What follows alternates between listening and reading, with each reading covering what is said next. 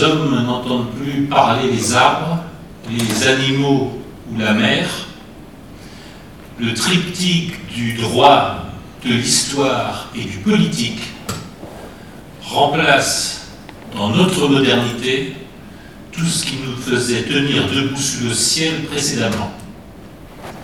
Politique comme orientation vers l'autonomie des sociétés humaines qui se donnent à elles-mêmes leurs propres lois, histoire comme orientation dans le temps vers un progrès indéfini et une croissance illimitée, et puis droit comme unique principe d'organisation et de structuration des individus entre eux.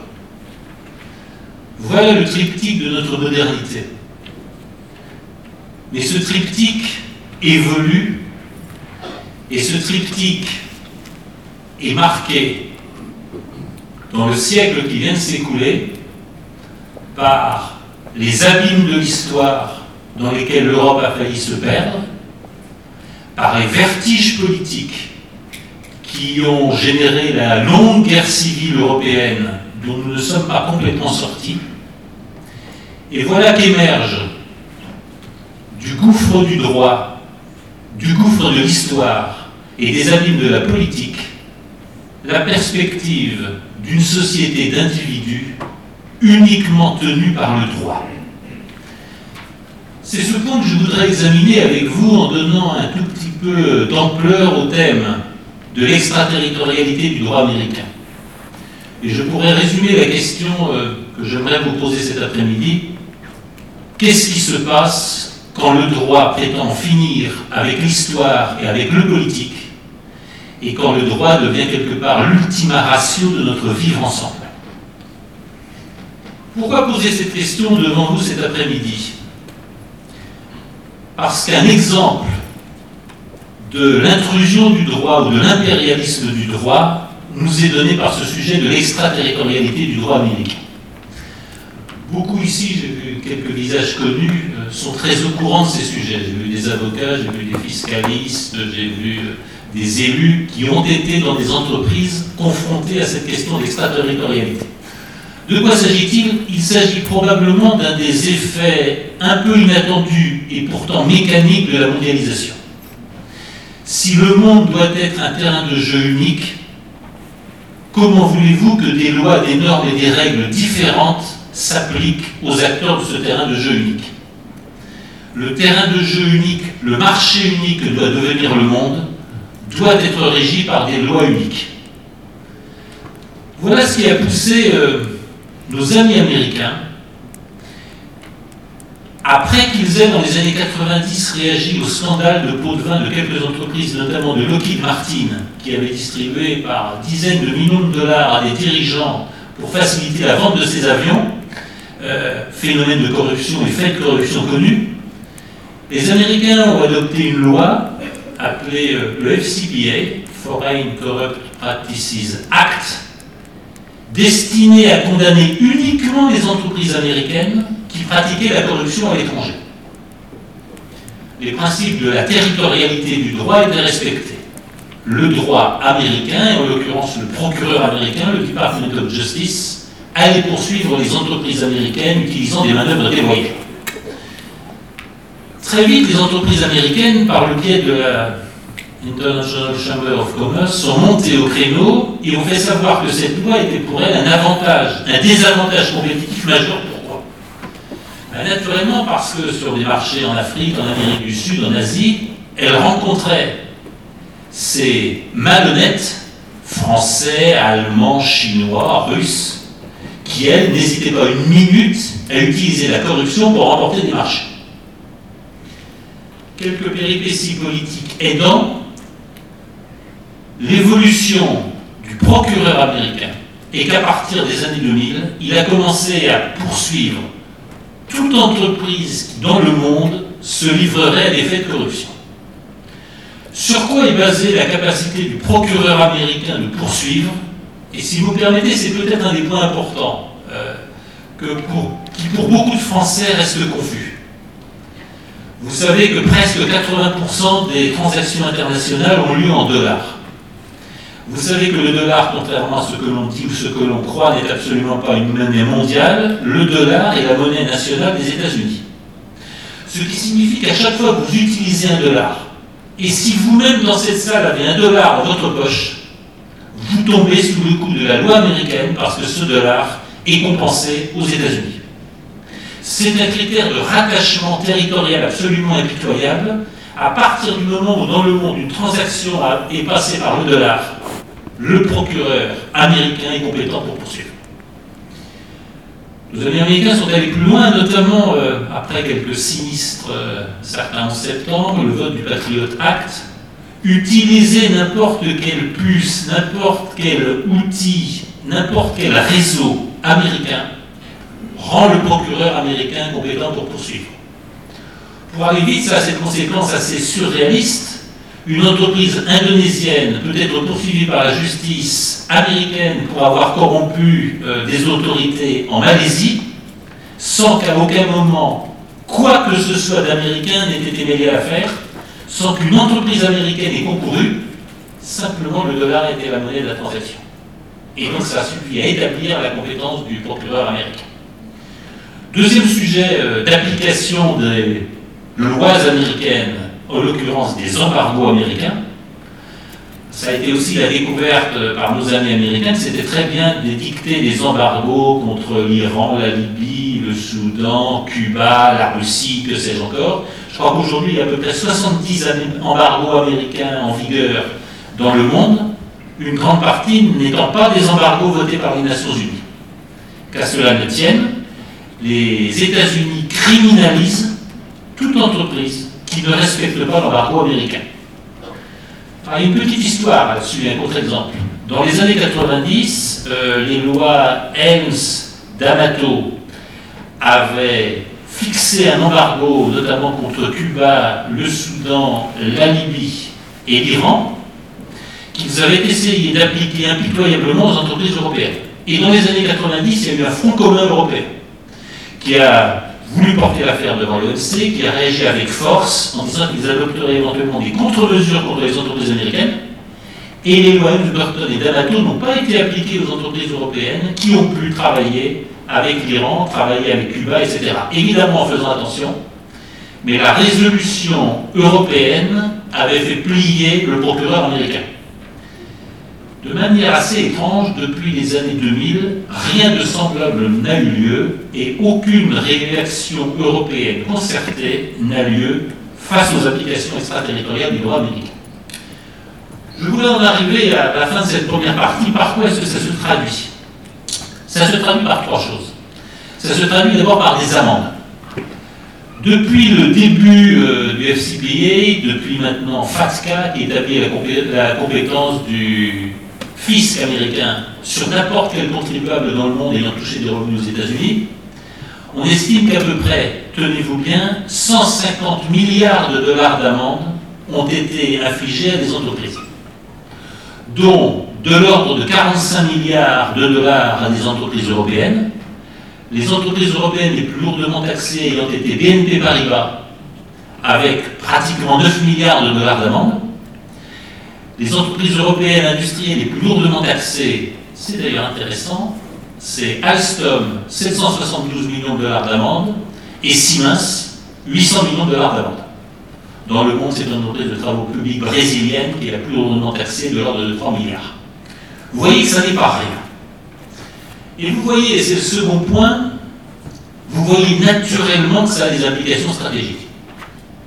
Peut-être nous y reviendrons plus tard dans cet après-midi avec la présentation du remarquable film d'enquête sur l'affaire Alstom. Mais je partage l'opinion de Jean-Michel Catopin sur ce sujet. Sans doute que la vente d'Alstom Énergie à General Electric n'aurait pas eu lieu si l'amende de 772 millions d'euros n'était pas venue affaiblir de manière considérable la trésorerie et les comptes d'Alstom et d'Alstom Énergie. C'est intéressant d'ailleurs d'éclairer la situation d'Alstom Transport et du rapprochement forcé avec Siemens. Vous avez aujourd'hui un exemple extrêmement marquant des implications stratégiques des poursuites par le DOJ et le Serious Fraud Office britannique d'ailleurs, qui prête la main à son confrère américain en l'occurrence, c'est le cas. Airbus est sous le coup d'enquêtes lourdes pour fait de corruption, enquête lourde auquel le General Counsel d'Airbus, un Américain qui travaille main dans la main avec le DOJ, prête la main en disant qu'Airbus doit ouvrir la totalité de ses livres, de ses comptes commerciaux, des comptes de ses agents commerciaux dans le monde, etc., au procureur américain, refusant d'utiliser la loi de blocage qui permet de refuser que des secrets d'entreprise soient communiqués à l'extérieur. La situation est très simple, c'est que Airbus est en train de se voir privé de la quasi-totalité de ses réseaux commerciaux à l'étranger. Tout simplement parce que ces réseaux commerciaux étaient hérités d'une autre époque. Je n'emploierai pas nécessairement le mot de corruption, je dirais simplement que les pratiques commerciales pour vendre des avions pouvaient être laxistes dans certains pays. Airbus est en risque de connaître une quasi-paralysie commerciale, ce qui peut signifier que Airbus sera la proie toute désignée pour des rapprochements souhaités ou pour des rachats sollicités. C'est ceux d'entre vous qui sont intéressés au cas de, rachat d'Alstom euh, verront de quoi je veux parler. On peut d'ores et déjà considérer qu'Airbus n'est plus en rien une entreprise française. Pression stratégique donc, exercée par le coût des amendes, exercée par les agents américains nommés dans, nommés dans une entreprise coupable de corruption, puisqu'il doit y avoir un responsable de la conformité désigné par le DOJ, généralement un Américain ou une Américaine d'ailleurs. C'est ainsi que BNP Paribas, c'est une euh, femme très honorable, connue pour avoir été longtemps employée à l'anglais, à la CIA, qui s'occupe de mettre en conformité la BNP avec les lois américaines. On peut d'ailleurs se poser la question, est-ce que BNP mérite toujours d'être considéré comme une banque française? Vous avez des responsables de la conformité dans des entreprises comme Total, comme la Société Générale, comme BNP, comme Technique, comme... Bref. Pression stratégique forte donc, pas totalement indifférente sur le plan géopolitique. Et je m'arrêterai là sur cette première partie en posant deux questions. C'est trop simple de dénoncer le procureur américain en disant continuons à pratiquer la corruption comme on le faisait. Jusque dans les années 90 en France, vous savez que les frais de corruption d'agents étrangers étaient déductibles des frais généraux. C'était parfaitement admis par le fisc français. Il faut simplement savoir que nous avons changé de monde. Celles et ceux d'entre nous qui s'occupent de fiscalité d'entreprise, qui s'occupent de droit et qui ont moins de 40 ans, ne peuvent pas imaginer le monde dans lequel on vivait. Dans lequel un directeur financier, un directeur fiscal d'une grande entreprise allait, euh, j'ai envie de dire, au ministère des Finances, euh, aller du Louvre, puis à Bercy, en disant ben voilà, euh, j'ai acquis des marchés, les marchés, ça a coûté 60 millions d'euros, très bien, il y a 60 millions d'euros, défalqués, et ça passait. On a changé de monde. La question qu'il faut se poser, elle est, je crois, double. Un global, global playing field, un marché unique dans le monde, ça veut dire effectivement des lois uniques. Mais vous voyez que ça pose un problème immédiat, c'est celui de la souveraineté des États. Si je veux un marché unifié dans le monde, que va-t-il rester de la souveraineté des États et de leur capacité à décider eux-mêmes de leurs lois sur leur territoire? On voit bien que la mondialisation balaie le principe de territorialité du droit. Seconde question que je ne pose pas à la légère. Il ne faut surtout pas dans ce domaine faire un procès contre les États-Unis, parce qu'après tout, le monde se porterait probablement mieux si la corruption y était moins répandue il faut bien reconnaître que les États-Unis ont été les premiers à avoir des exigences élevées dans ce domaine. Mais la vraie question géopolitique est la suivante. Elle est posée par l'affaire Alcatel. Elle est posée par l'affaire Alstom Energy qui, vous le savez, devait se rapprocher de Shanghai, devait se rapprocher d'une entreprise chinoise d'énergie. Ce n'est pas hasard si le dirigeant pressenti de la co-entreprise franco-chinoise, Frédéric Pierucci, a passé 14 mois en quartier de, haute sécurité en prison aux États-Unis.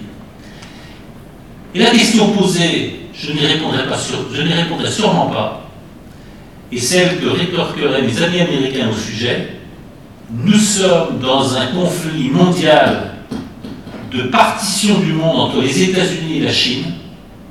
Les entreprises françaises comme les entreprises européennes doivent choisir leur camp, mais dans ce conflit, toutes les armes sont bonnes qui nous permettent de nous assurer que des entreprises stratégiques françaises ne vont pas se lier à des entreprises chinoises. je laisse ouverte la question, mais vous ne pouvez pas la balayer d'un revers de main. Alors le, deuxième point, et celui-ci va élargir notre propos, quand on considère l'importance de ces dispositions extraterritoriales et l'importance de la conformité, la fameuse compliance dans les entreprises, on peut s'interroger sur un changement de nature du droit commercial, du droit des entreprises. Et on peut s'interroger sur un phénomène qui n'est pas juridique, je suis désolé de lancer cette pierre dans le jardin de mes voisins juristes, et je ne suis pas juriste. Nous sommes évidemment sur un sujet politique. Et nous sommes sur un sujet politique pour trois raisons essentielles. Tout ce que j'ai dit là, c'est l'intrusion de la common law dans des pays jusqu'ici régis par le droit, alors je ne sais pas quel est le bon mot, disons euh, germano-continental ou latino, etc. Le droit européen, droit écrit, dans lequel c'est, en France, le code civil qui fait référence et non pas les dispositions précises des contrats commerciaux.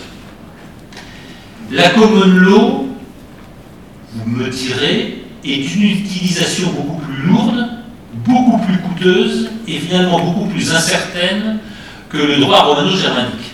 Donc pourquoi cette offensive de la common law? Pour une raison bien simple, c'est que la common law sanctuarise les contrats privés.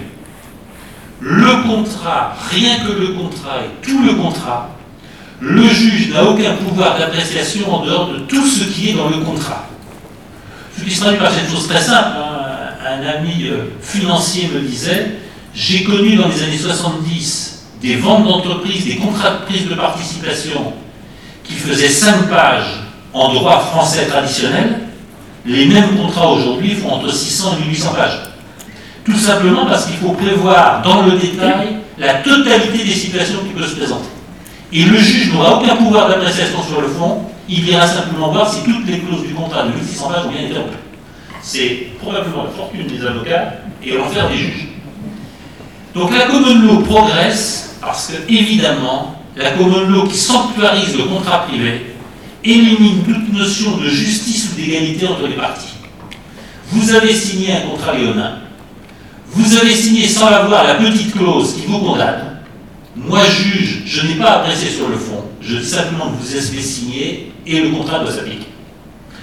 Donc, quelque part, nous sommes sur un changement de nature du droit qui perd tout lien avec une notion d'égalité, de justice entre les contractants et de liberté des parties contractantes.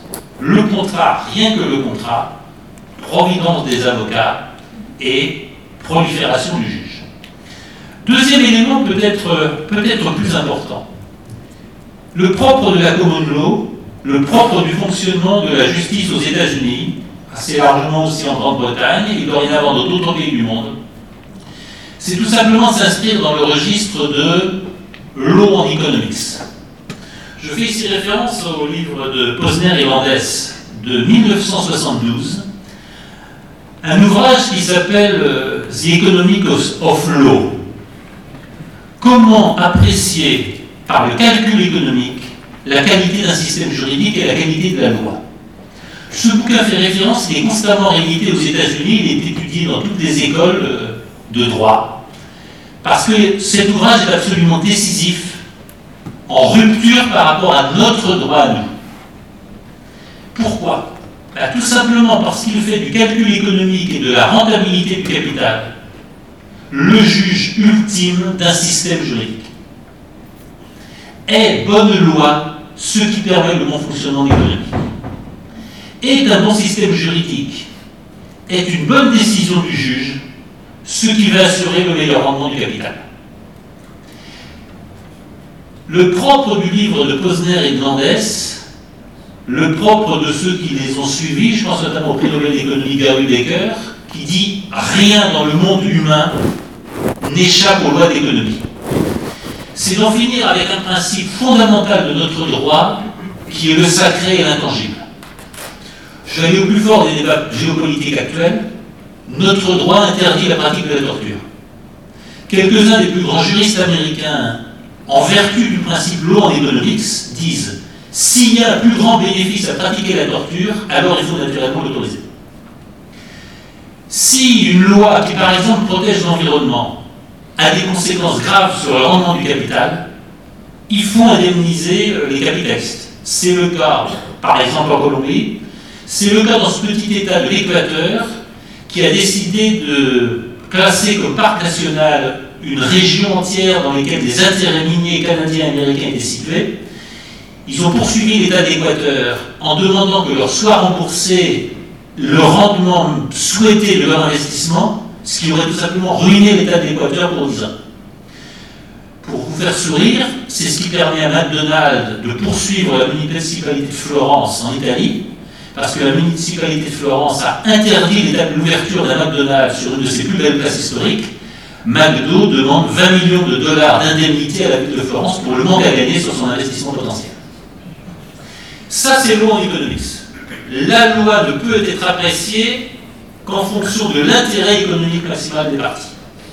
Et vous voyez que c'est une rupture absolue avec la devise française, liberté, égalité, fraternité. Mais vous voyez que c'est une rupture absolue avec tout lien que le droit pourrait établir avec tout simplement la notion de justice. Si l'application de la loi et si la juste relation entre les parties fait perdre au capital investi un rendement considérable, eh bien il faut changer loi. Et voilà cette logique implacable qui est en train de s'instaurer très fortement en Europe et en France, la règle de la compétitivité économique de la loi en rupture absolue avec nos doctrines juridiques traditionnelles.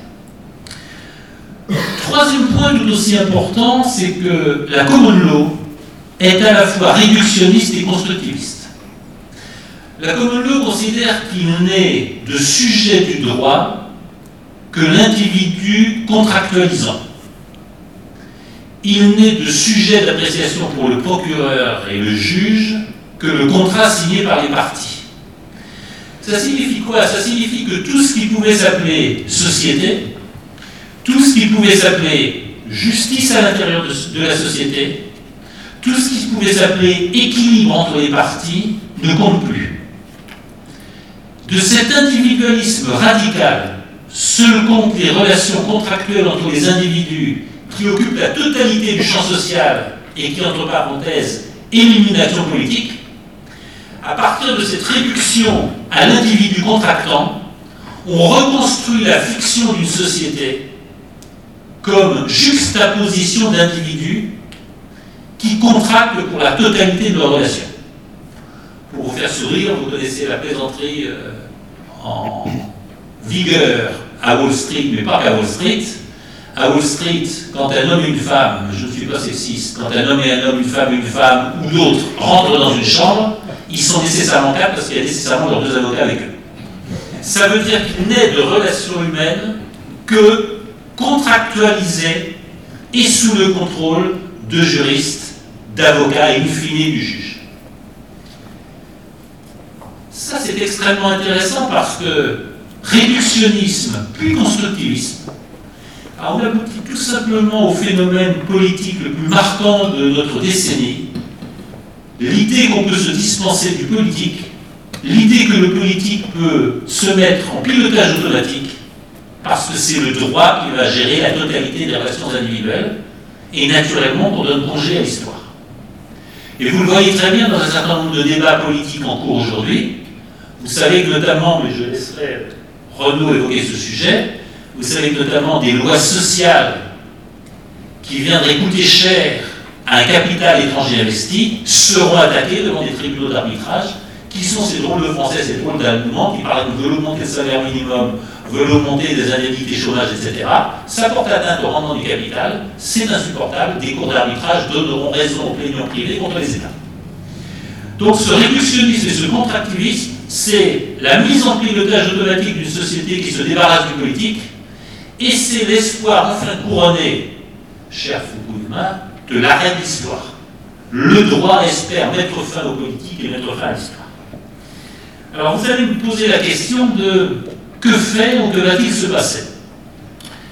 Que faire ou que va-t-il se passer? D'abord, il faut constater que des traités comme le CETA, Il faut constater que des traités comme le traité de libre-échange transatlantique, au cœur de ces traités, il y a la notion de dessaisissement du juge national et de l'État au profit de cours d'arbitrage privé international.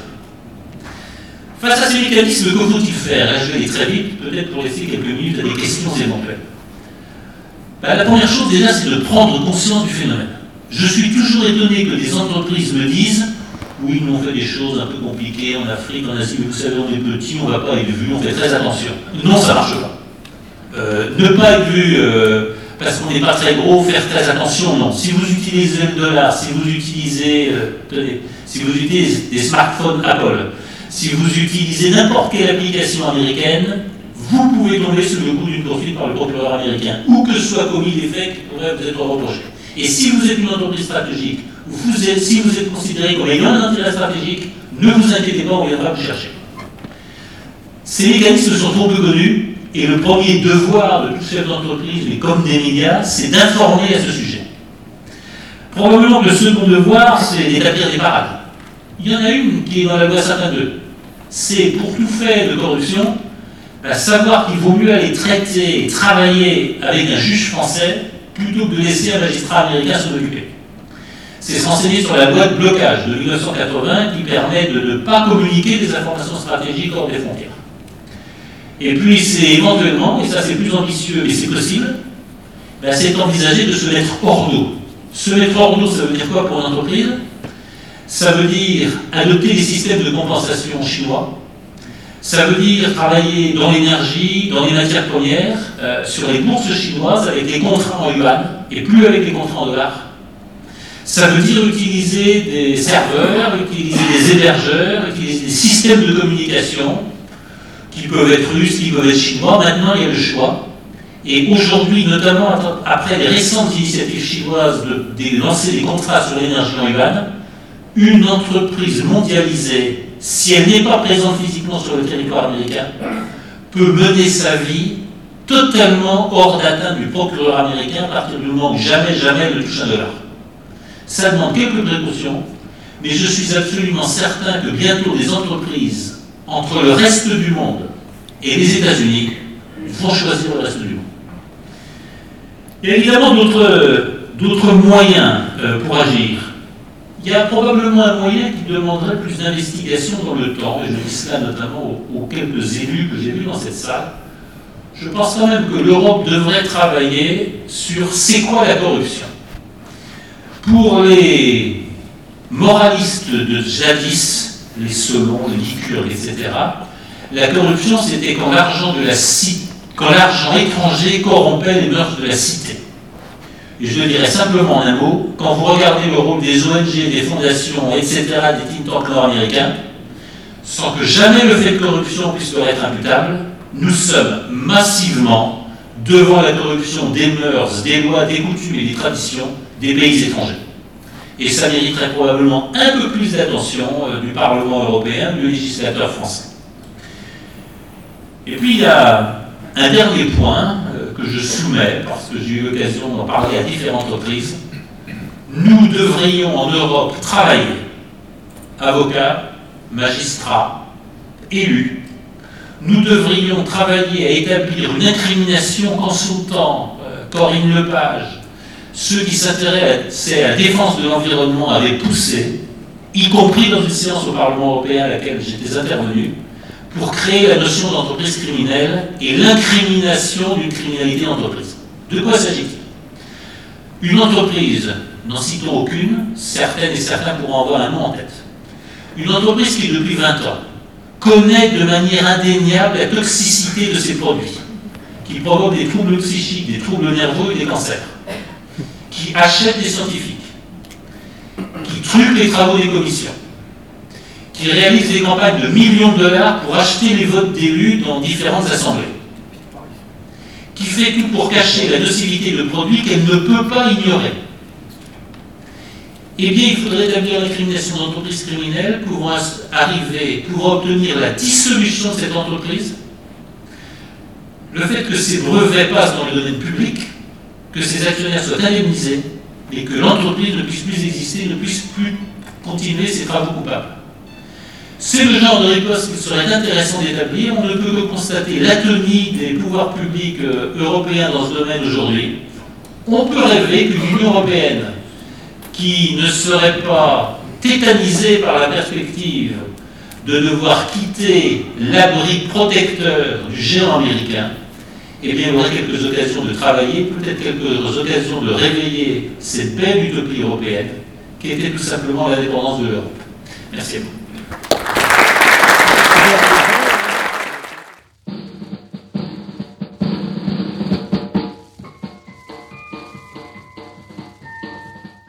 Renaud a été consultant euh, dans diverses organisations, dont une agence fédérale américaine, le Millennium Challenge Corporation, ainsi qu'à la Banque mondiale, ce qui lui a permis d'observer depuis le cœur de ces institutions euh, de la gouvernance mondiale les mécanismes qu'il critique dans son, dernier livre, euh, L'assujettissement des nations. Alors je vous laisse la parole. Eh bien, merci beaucoup Pascal pour cette, introduction et puis merci donc, à la revue élément euh, de, accueil et puis à, toutes et tous d'être venus en si grand nombre à, un samedi après-midi, un samedi après-midi en plus je pense avoir de vacances. donc merci, merci beaucoup. Euh, mon intervention, j'ai appelé mon intervention géopolitique de droit global à la fin du siècle américain. je vais la situer dans, euh, dans une perspective, je dirais, d'économie monde, euh, pour reprendre une, expression de, de, Fernand Claudel, et surtout d'un historien qui m'a beaucoup influencé, qui est Giovanni Arrighi, hélas disparu en 2009, et qui avait été euh, l'auteur d'un excellent ouvrage, euh, malheureusement pas traduit euh, en français, qui s'appelle The Long 20th Century. Où Arrighi en fait explique que l'histoire du capitalisme est partagée entre, une succession de longs siècles, le long siècle génois, le long siècle néerlandais, le long siècle britannique et puis finalement le long 20e siècle américain. Et je pense que nous sommes entrés et déjà depuis un certain temps, en fait, dans la crise capitale euh, du long siècle américain, euh, et euh, même sans doute dans la crise terminale depuis la crise de, 2008 et dont l'élection de Donald Trump, j'y reviendrai, est sans doute le symptôme.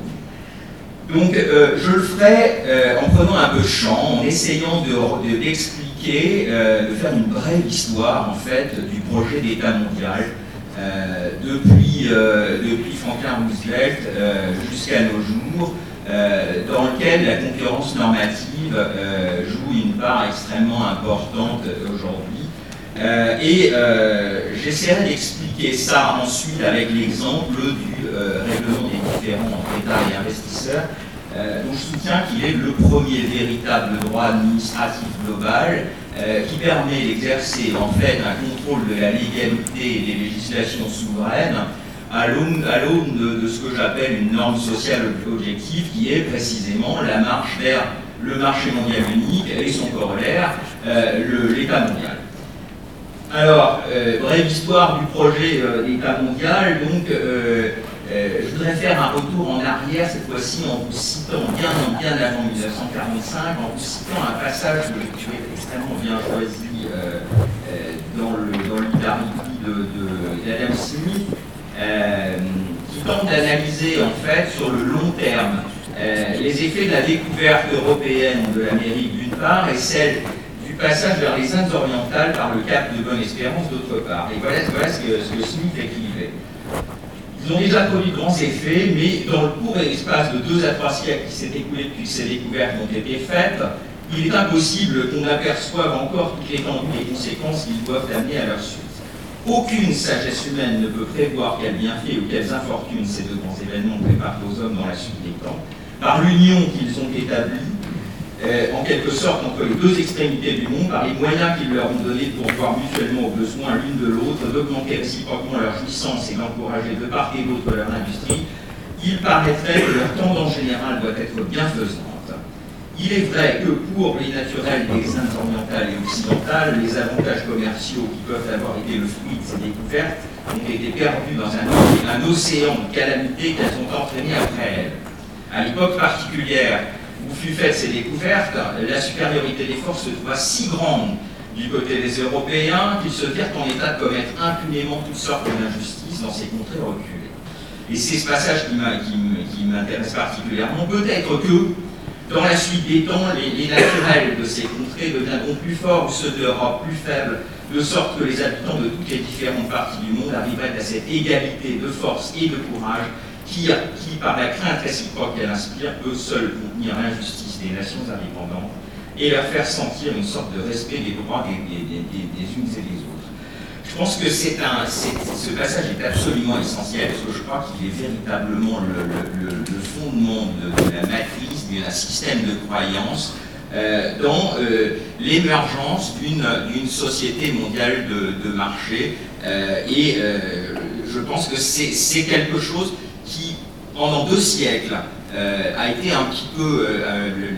Les, faits ont fait mentir la prédiction d'Adam Smith, mais je pense que nous sommes, éventuellement, nous sommes possiblement aujourd'hui à l'aube de, de, la réalisation de la prophétie d'Adam Smith et de la réalisation non pas d'une société mondiale de marché sous hégémonie américaine, mais d'un transfert de cette, de société mondiale de marché sous ayant un centre asiatique.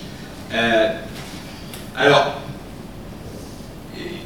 pour reprendre en fait l'histoire du siècle, du long siècle américain, euh, depuis 1945, euh, et le, projet de Franklin Roosevelt, qu'on appelé projet One World, projet donc d'institutionnalisation c'est la première fois dans l'histoire de l'humanité euh, qu'on envisageait d'institutionnaliser un État mondial. Comment est-ce que euh, Roosevelt l'envisageait? Il l'envisageait en fait tout simplement comme une sorte d'extension planétaire du New. Euh, extension, le, projet reposait sur un désir universel de paix et sur des nations pauvres qui aspiraient à l'indépendance ainsi qu'un un, désir d'égalité avec les pays riches. Et l'institution phare euh, dans l'architecture internationale euh, de Roosevelt, c'était l'ONU. Euh, seulement, ce projet, ce projet devait ensuite, tel qu'on sort quand même de 30 ans de guerre civile européenne qui ont laissé l'Europe exsangue, et ce projet devait donc apporter la sécurité nécessaire pour venir à bout du chaos, empêcher euh, euh, la violence révolutionnaire et en même temps que les, pays seraient euh, inexplicablement attirés dans un marché mondial.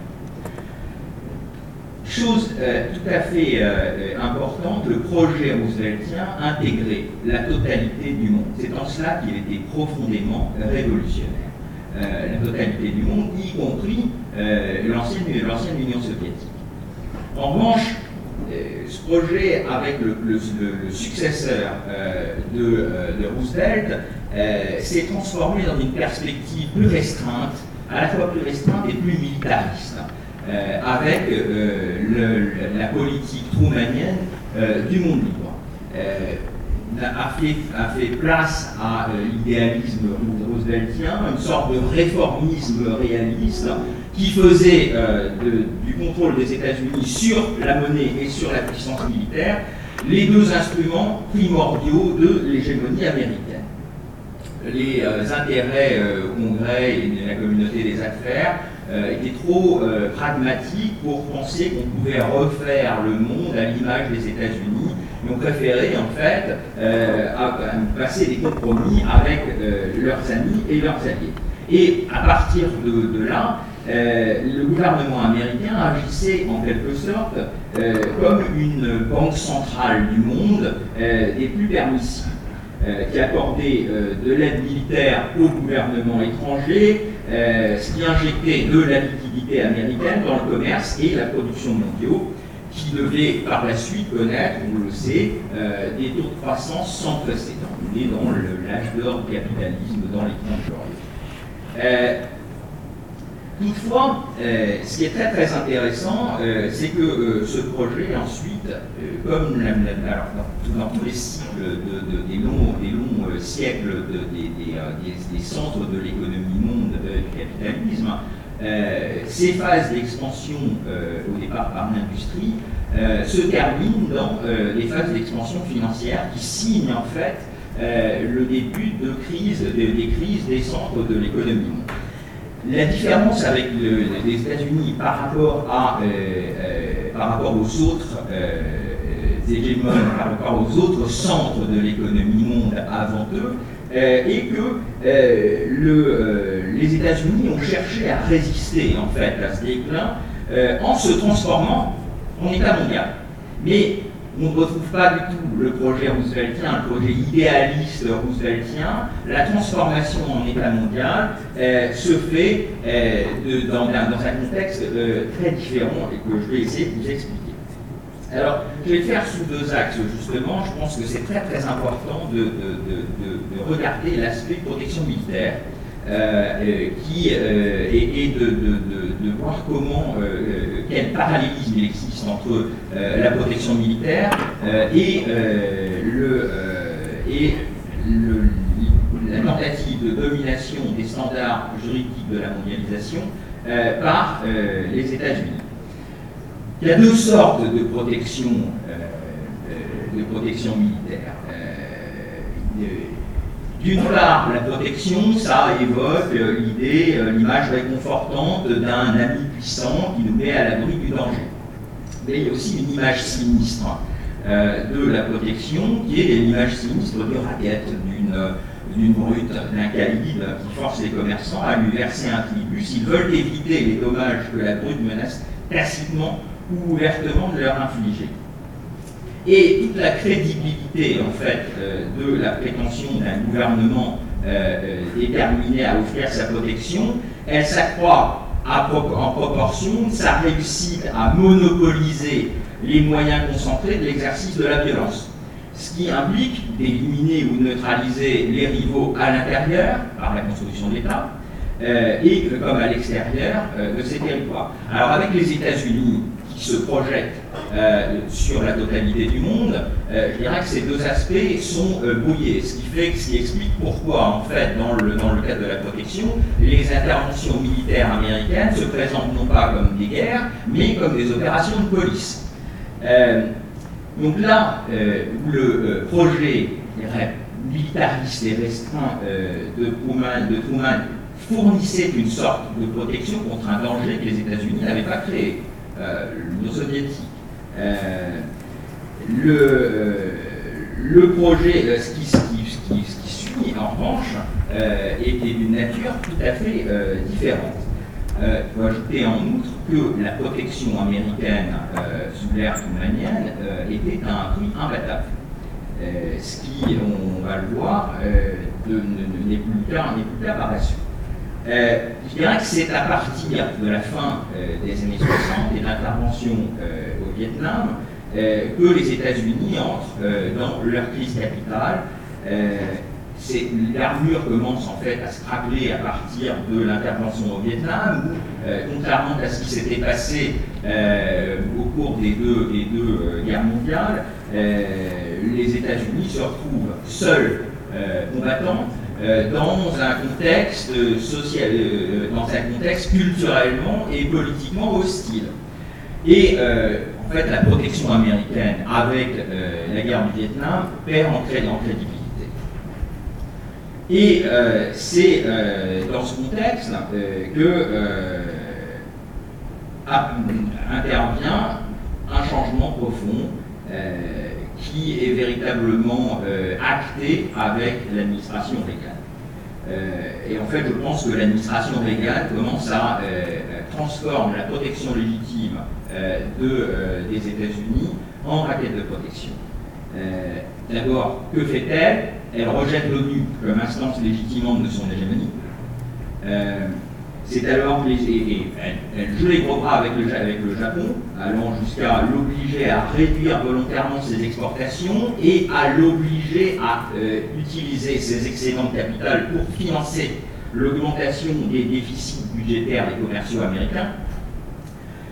Et cette situation se poursuit après, euh, après Reagan. Euh, on, aurait pu penser, en fait, ça a failli s'arrêter, je dirais, en 92. Euh, en 92, je ne sais pas si vous vous rappelez, mais euh, l'élection 92, euh, George Bush, qu'on appelait quelques mois auparavant King George, est concurrencé par un candidat plus, plus, plus social, isolationniste, qui est en fait un petit peu d'ailleurs le père spirituel de, de, de Trump, Pat Buchanan, et on a un faublion, le, candidat d'un parti indépendant le plus, le plus puissant depuis Theodore Roosevelt, Prospero. Euh, Prospero qui fait perdre l'élection, qui cause l'élection à Bush et euh, entraîne l'élection euh, de Bill Clinton. Donc on est reparti dans un nouveau cycle. cette fois-ci, sous Clinton, on poursuit en fait une sorte de, de, de, de protection, mais on le fait dans le cadre de l'OTAN et sous, sous des, des, prétextes humanitaires. et en fait, cette illusion, pendant toute l'ère Clinton, euh, Reagan-Clinton, euh, avec euh, Bush père entre les deux, se maintient cette illusion d'une sorte d'empire des bases. et le, illusion de, poursuite en fait d'une véritable hégémonie. C'est véritablement euh, l'administration de George Bush, euh, George Bush, euh, George W. Bush, qui, qui, met fin en fait à cette illusion avec le fiasco irakien. L'échec patent du projet de nouveau siècle américain Là, c'est très très intéressant, parce qu'en fait, si on regarde particulièrement les conférences des donateurs des deux, euh, des deux guerres du Golfe, la première guerre du Golfe est financée à hauteur de 54 milliards de dollars par l'Arabie Saoudite, l'Allemagne et puis surtout le Japon qui avait financé 13 milliards de dollars. Euh, la seconde guerre, la, seconde guerre du Golfe, euh, les États-Unis obtiennent un huitième des 36 milliards de dollars qu'ils escomptaient pour l'intervention en Irak.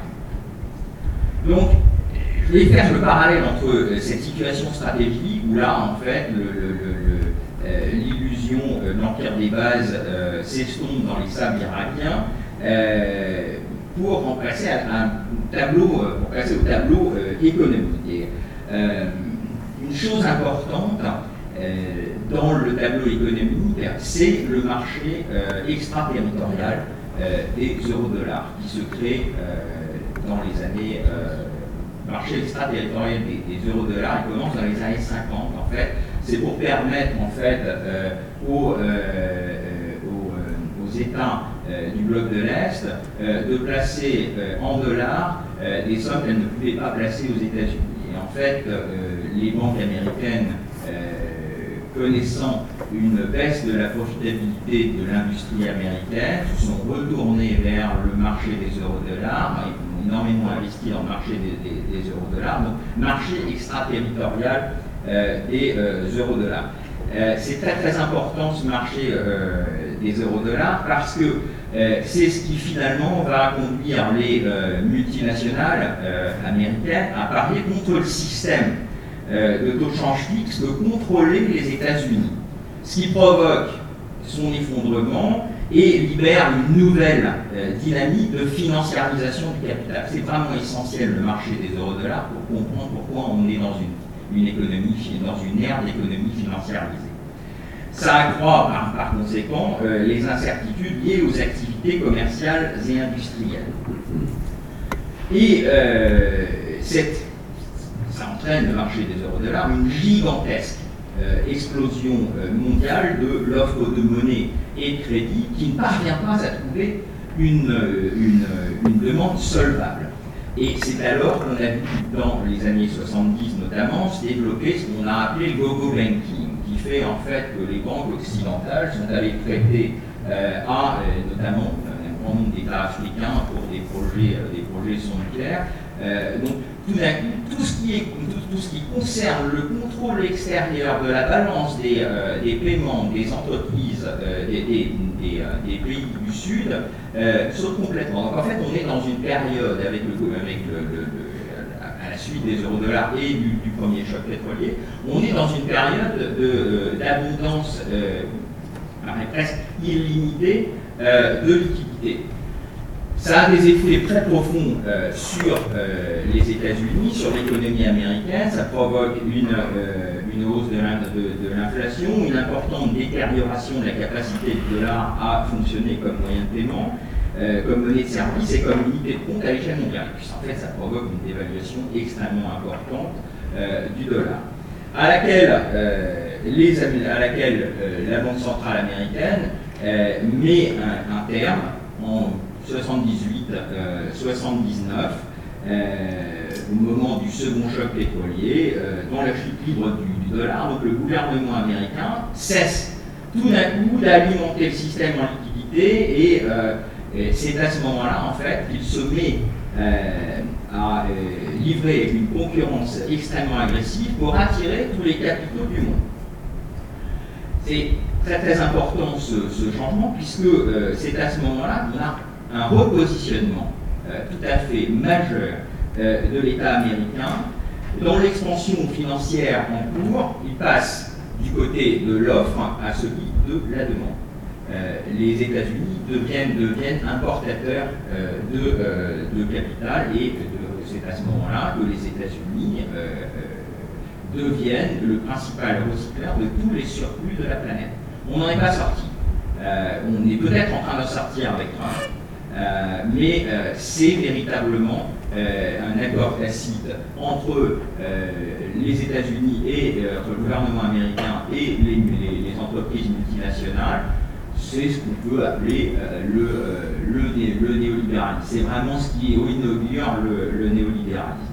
Donc cette euh, contre-révolution euh, monétariste, elle aboutit tout simplement à une prolifération des entreprises, des structures entrepreneuriales d'entreprises transnationales qui deviennent à ce moment-là un réseau mondial de production, d'échange et d'accumulation qui n'est plus soumis à aucune autorité étatique et qui euh, a, le pouvoir de soumettre à ses propres lois tous les acteurs euh, du système interétatique, y compris, et c'est la grande nouveauté, le gouvernement américain. Donc, euh, on, on, change en fait de nature on passe en fait de l'entreprise transnationale type General Motors, de l'entreprise verticalement intégrée, à quelque chose qui est beaucoup plus, euh, mobile. Euh, les grandes firmes, à partir de ce moment-là, elles commencent à passer des contrats financiers euh, et technologiques à court et à long terme, les unes avec les autres, et, avec des gouvernements et une cohorte de petites firmes qui deviennent en fait leurs fournisseurs et leurs sous-traitants en cours de route, très très important, euh, ces entreprises, réduisent au maximum euh, les emplois permanents euh, et transfèrent au maximum les emplois contingents vers les confins de, leur réseau, souvent dans des zones géographiques différentes. C'est, pour vous donner un chiffre, la prolifération est telle que en 1970, on, on dénombrait 7000 entreprises transnationales, en 2009, on en dénombrait 80 000 avec un réseau alors constitué de 800 000 filiales. Euh, c'est véritablement majeur. Euh, et euh, je pense qu'il y a un très très bon exemple pour exprimer ce paradigme, ce nouveau paradigme, cette nouvelle entreprise paradigmatique américaine, c'est la différence entre General Motors et Walmart. Je pense que Walmart est la nouvelle entreprise paradigmatique américaine. Qu'est-ce que c'est Walmart? C'est euh, tout simplement un intermédiaire commercial euh, entre des sous-traitants étrangers qui sont principalement asiatiques euh, et les consommateurs américains qui en achètent les produits. Donc, sur le plan de la gouvernance mondiale, autre chose, je vous rappelle que dans le projet rooseveltien, l'instance phare, c'est l'ONU, qui a continué en fait dans, toute la politique roumanienne euh, à euh, être le, le, cœur en fait de euh, la gouvernance mondiale. Et là, en revanche, non, ce sont les, le, cœur de la gouvernance mondiale passe au FMI et à la Banque mondiale. on est dans quelque chose de radicalement différent. On est véritablement sorti du projet révolutionnaire rooseveltien pour quelque chose de beaucoup plus sinistre. Et c'est ce qui explique et ce qui va faire la transition avec l'arbitrage d'investissement. Euh, pourquoi? Euh, la question de l'investissement direct étranger est devenu un enjeu aussi majeur, dans la mesure où, dans ce nouveau type d'arrangement, l'essentiel du commerce international est en fait du commerce intra-firme. et c'est pour ça qu'on multiplie les traités bilatéraux d'investissement. Et on transforme en même temps le monde en une espèce de, de, terrain de jeu dans lequel le droit devient un instrument de concurrence pour attirer les investissements directs étrangers. en même temps, pour attirer l'investissement direct étranger en promettant de l'investissement garantissant. C'est là que l'arbitrage d'investissement, vous allez voir, est tout à fait essentiel. En même temps, c'est à ce moment-là, et c'est assez récent, ça date il y a 12 ans, que se crée précisément le le classement Green Business. Green Business qui est plus en fait on promeut l'investissement sans risque, plus on augmente la capacité d'emprunt de l'État sur les marchés financiers pour financer par le marché obligataire et non plus par l'impôt les besoins de la, besoins de la population. L'État devient, en fait, la finalité de l'État dans ce, dans ce nouvel arrangement devient en fait euh, d'attirer des, des, investissements directs étrangers. Euh, ça aboutit euh, en fait à un profond changement de la souveraineté. Et je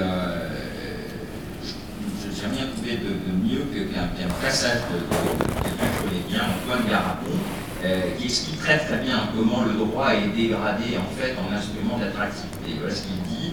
Alors que dans le modèle de la souveraineté, le droit était envisagé d'en haut depuis le bien commun de l'intérêt général, c'est-à-dire de sa possible totalisation c'est désormais à partir des avantages du sujet qu'il est considéré. C'est en effet le consommateur de droit qui devient l'arbitre ultime et non plus le souverain.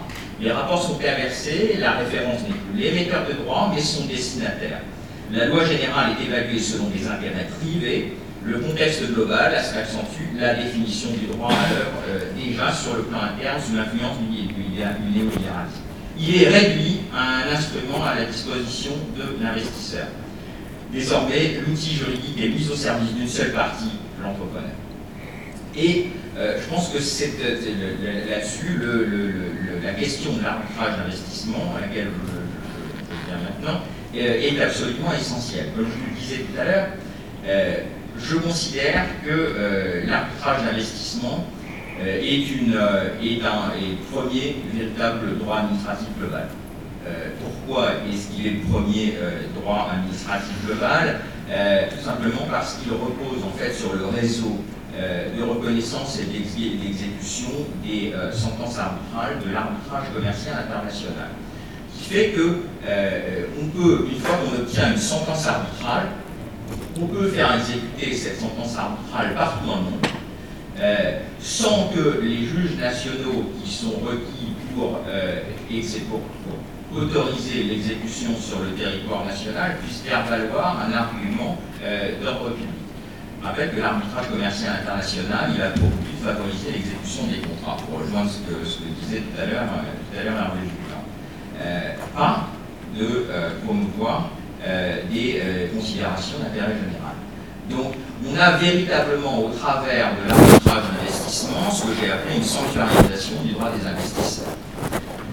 Centralisation du droit des investisseurs, euh, ça remonte assez loin cette idée quand même de centralisation du droit des investisseurs, puisque si on peut même la faire remonter euh, jusqu'au XVIIe ou XVIIIe siècle, euh, à Grotius, au moment des grandes sociétés par action, Grotius était déjà un, consultant en fait, le fondateur de, du droit naturel, de la théorie du droit naturel, et en même temps Grotius était un des négociateurs de cette école de. Euh, mais Grotius était aussi un, consultant de la VOC euh, néerlandaise. Euh, et c'est lui qui a véritablement façonné l'idée que la propriété et les obligations contractuelles sont des règles de droit sans frontières qui doivent être reconnues partout dans le monde et que le commerce a besoin de règles communes. Ça induit euh, une idée que euh, le euh, droit de commercer au-delà de ses frontières est précisément un droit. Un droit qui peut être protégé, le cas échéant, par la force. Et j'ai trouvé d'ailleurs au moment un acte du Parlement britannique qui est tout à fait illustratif de, ceci, au moment de la guerre de l'opium. Voilà ce que lorsque la Chine, lorsque la Chine interdit le trafic de l'opium. Euh, voilà ce que disait le, Parlement britannique. Elle le qualifie de, qualifie cette opération de police de euh, grave péché, de méchant affront, d'atroce violation de la justice pour laquelle l'Angleterre avait le droit. Le rigoureux et indéniable droit au nom de la loi et de la loi de Dieu et de l'homme de demander réparation par la force en cas de refus euh, des biais pacifiques. C'est véritablement ce qui traduit en fait la, philosophie, ce qu'on a par la suite appelé les traités euh, inégaux, euh, traités inégaux qui vont être euh, infligés à la Chine, et très bien résumé par la formule de Marx, entre des droits égaux, c'est la force qui décide. Pendant le siècle qui a suivi, la protection des investissements, elle, elle, est ressortie d'un système qui est toujours en, vigueur aujourd'hui, qui était le système de la protection consulaire. Lorsque vous aviez, euh, lorsqu'un euh, intervenait par exemple une phase d'expropriation ou une phase de nationalisation, eh bien, euh, on faisait appel à son état d'origine qui intervenait auprès de l'autre état, de, l'état hôte des investissements. C'est ce qui s'est passé, c'est comme ça qu'ont été, été euh, quand même réglés, euh, rien de moins que euh, les, les, nationalisations au moment de la révolution russe, de la révolution mexicaine, de la, la réforme agraire mexicaine dans les années 30, les nationalisations en Iran au moment du, du gouvernement de Mossadegh, et puis c'est un procédé à peu près semblable avec la création du tribunal américano-iranien des investissements au moment de la révolution iranienne. C'est le, règlement euh, des euh, différentes matières d'investissement était un règlement interétatique. On était dans le droit international, interétatique. Toutefois, il se passe quelque chose euh, au moment des décolonisations. On envisage de juridiciser la matière des différents, de, le règlement des différents de, l'investissement, et on envisage en fait de créer une sorte de juridiction internationale euh, de, euh, du, droit des investissements internationaux. En fait, c'est on crée un centre d'arbitrage qui est d'ailleurs euh, dans l'enceinte de la Banque mondiale, le centre international de règlement des différents matières d'investissement, le. Ça, c'est une convention de 1966 qui crée le CIRDI. Et en fait, je dirais que pendant une euh, vingtaine, pendant une bonne, trentaine d'années, euh, rien ne se passe.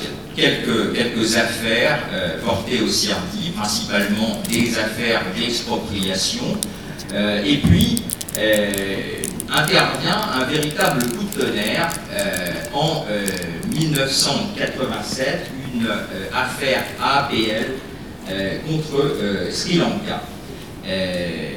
affaire dans, laquelle la sentence est rendue en 1990. Mais je voudrais préciser quand même qu'en 87, justement, au moment où est introduite l'affaire à appel contre Sri Lanka, euh, c'est la seule euh, affaire portée devant le service. Euh, c'est pour dire combien c'était confidentiel.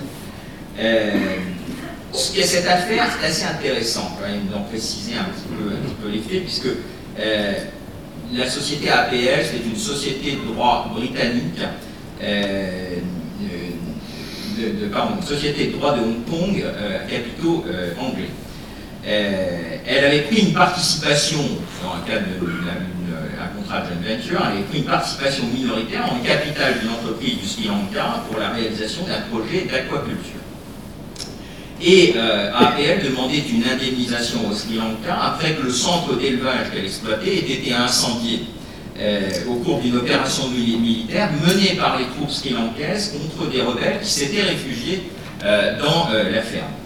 Alors traditionnellement, une affaire comme ça, ça se serait résolu par une action de l'investisseur devant les juridictions sri-lankaises et éventuellement la, demande par AAPL de la protection diplomatique euh, de la Grande-Bretagne. Mais AAPL a fait quelque chose qui est véritablement une, révolution, euh, qui nous fait passer en fait véritablement du droit international au droit global. Elle euh, a saisi le CRD, non pas en vertu d'un contrat entre l'État sri lankais et AAPL, il n'y en avait pas. elle a saisi le CRD en vertu de euh, la clause d'arbitrage qui figurait dans le traité bilatéral d'investissement entre euh, la Grande-Bretagne et euh, le, Sri Lanka. Donc, on, passe à quelque chose qui est, tout à fait, d'une autre échelle. Tout d'un coup, on la compétence arbitrale n'est plus justifiée par un contrat, mais par un traité. et je pense que cette affaire est très importante, euh, d'une part en raison de cette, euh, cette, question de la compétence arbitrale, euh, mais aussi parce que factuellement, elle reflète, je dirais, un petit peu l'ancien régime des disputes en matière des différents en matière d'investissement. On est dans le cas, dans le cadre d'une affaire qui pose des problèmes, qui pose des questions qui peuvent tout à fait être analysées en termes d'expropriation. C'est très très différent euh, si on prend ce qui s'est passé euh, par la suite et particulièrement à partir de, euh, du milieu des années 90. je voudrais vous citer, vous avez tous sans, doute entendu parler de l'affaire Vattenfall. Vattenfall, c'est un investisseur suédois qui poursuit l'Allemagne en raison, pour, il manque quand même 4 milliards et demi d'euros, en raison de la décision allemande je ne vais pas rentrer dans les détails, mais en bref, de sortir du nucléaire. Alors pourtant, il y a eu un accord, une indemnisation des investisseurs nationaux allemands du secteur, qu'elle Vattenfall refusait de participer et Vattenfall demande 4 milliards et demi.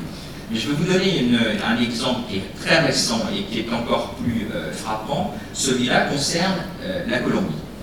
Euh, un petit investisseur minier canadien avait obtenu un permis euh, d'exploration, euh, c'est un prospecteur d'or, un permis d'exploration dans une région colombienne. La population s'est saisie, la, population a, en fait a saisi le, gouvernement et a, fait une lobbying auprès du gouvernement qui a décidé de classer la zone en réserve naturelle. Eh bien, les réserves classement de la zone en réserve naturelle, euh, les juridictions colombiennes annulent le permis d'exploitation de ce petit groupe canadien. Et voilà que le petit groupe canadien euh, saisit, euh, saisit, le CERMI d'une demande, je vous le donne, je, vous le donne en mille, d'un montant de 16 milliards et demi de dollars qui correspond à la totalité des profits espérés de l'exploitation de la mine d'or.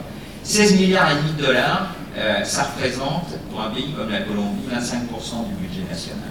Même les euh, plans d'ajustement structurel n'avaient pas tapé aussi fort. Donc, on voit, et c'est là qu'on voit se, profiler la véritable nature euh, du, de l'arbitrage d'investissement. Comme je le disais, on est en présence d'une sanctuarisation du droit des investisseurs. Il faut quand même bien savoir que seuls les investisseurs peuvent euh, saisir, en compétence, peuvent, saisir euh, les, euh, les, tribunaux d'arbitrage d'investissement, notamment le, notamment le CIRM.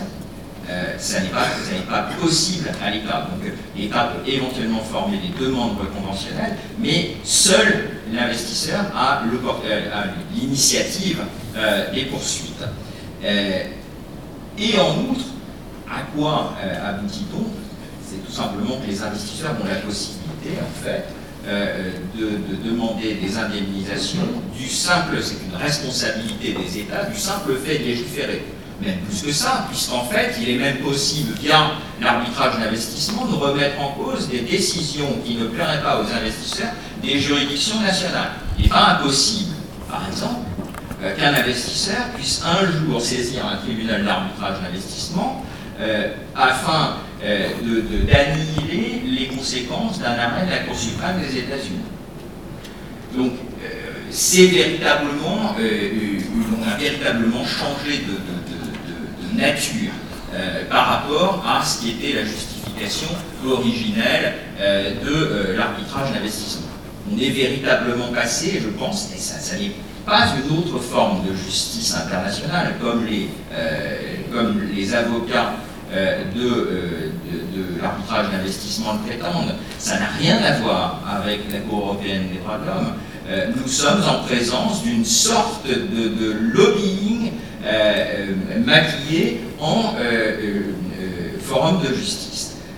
et ça, c'est là ce qui donne, qui donne toute, sa, toute, sa, force en fait à l'arbitrage d'investissement, puisque, comme je vous le disais, du fait du réseau de reconnaissance et d'exécution de l'arbitrage commercial international, c'est un peu comme si on donnait une force contraignante euh, aux, à, à, des manœuvres de lobby. Alors, je pense que c'est véritablement extrêmement dangereux, l'arbitrage d'investissement, euh, et ça l'est d'autant plus euh, qu'on essaie d'intégrer cet arbitrage, ce, règlement des différents États et investisseurs, dans le cadre non plus cette fois-ci de traités bilatéraux d'investissement. Je rappelle quand même à peu près 3000 traités bilatéraux d'investissement dans le monde, mais dans le cadre d'accords qui deviennent de plus en plus multilatéraux. Le CETA, le TTIP, euh, c'est euh, ajourné pour l'instant. Euh, le TPP, ça en faisait partie, mais il est question euh, d'une clause de règlement des différents États et investisseurs dans le GEFTA, l'accord entre l'Union européenne et le Japon, et sans doute dans euh, la totalité des accords de nouvelle génération qui suivront. Même si, dans le cadre du CETA, l'Union européenne a proposé une sorte d'aménagement qui s'appelle le ICS, euh, ce qui est en fait, euh, je, manque un petit peu de temps, ce qui est en fait une, façon d'essayer de maquiller un peu l'arbitrage d'investissement et qui, à mon avis, n'aura aucun effet sur ce qui euh, sur euh, la partialité systémique du système. Euh, on envisage effectivement, je, il est impossible d'envisager que l'Union européenne et, les États, et le Canada nomment des arbitres qui ne participent pas de ce système de croyance que par définition la libéralisation complète des flux de capitaux et des investissements directs étrangers est, est une chose absolument essentielle. Donc en gros, euh, en conclusion, ce que je dirais, c'est que euh, l'ISDS, c'est l'acronyme anglais euh, de l'arbitrage d'investissement, l'ISDS, ça, empêche totalement de pouvoir choisir, pour un État, de pouvoir choisir quel capital il entend associer à son développement. Euh, et c'est véritablement, c'était extrêmement puissant, puisqu'encore une fois, euh, ça a une force contraignante euh, particulièrement euh, importante. Alors, euh, en conclusion, je, la conclusion, je dirais, c'est qu'est-ce qui va se passer avec Trump? Parce que a quand même, on est dans un, dans un, dans un changement de paradigme extrêmement profond. Euh, je pense que euh, la séquence qui est inaugurée avec la contre-révolution monétariste et la financiarisation de l'économie arrive à son terme. Euh, Trump s'est prononcé en même temps en ce qui concerne les questions. Le Trump a arrêté euh, le TPP, le TTIP était déjà euh, mort de son propre poids, plus, plus après en fait une position des Européens on a échappé, je dirais, au pire, parce que je vous rappelle quand même que le TPP, euh, le traité transpacifique et le traité transatlantique, étaient, avaient pour stratégie euh, d'encercler la Chine. Je ne sais pas si vous vous rappelez, mais euh, la raison principale du premier conflit mondial, c'était précisément une tentative d'avoir voulu isoler l'Allemagne. Donc je pense que on a échappé au pire pour l'instant avec le, le, le TTIP et le TPP, euh, mais euh, le nouveau fer de lance de ces nouveaux, de accords nouvelle génération, c'est l'Union européenne. L'Union européenne qui espère en fait, je pense, récupérer le statut de recycleur de la totalité des surplus de la planète à la suite de l'isolement des États-Unis. sur les États-Unis, dernière chose, je voudrais quand même, les questions de commerce international, il faut faire quelque chose, faire des, études qui analysent les conséquences de ces questions de politique comme de, commerce international vu de la tranchée. Et euh, je voudrais recommander un excellent article euh, qui est publié euh, dans la revue commentaire, la dernière livraison de la revue commentaire de Nicolas Eberstein, notre malheureux, malheureux 21e siècle, qui dresse un portrait absolument dantesque de la situation de la classe moyenne Euh, et euh, je vous conseille véritablement la lecture de, cet article, euh, comme quoi ces politiques commerciales n'ont pas seulement d'impact très profond et négatif sur les populations européennes ou des pays en développement, mais aussi, au premier chef, des Américains. Merci beaucoup. merci,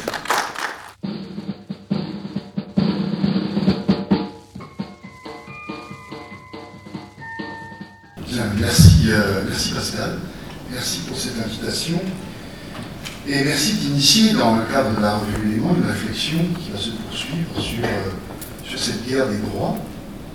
Mon intervention, je vais intituler la guerre des droits quelques éclaircissements et je vais essayer de dégager l'origine et les enjeux de cette euh, guerre des droits.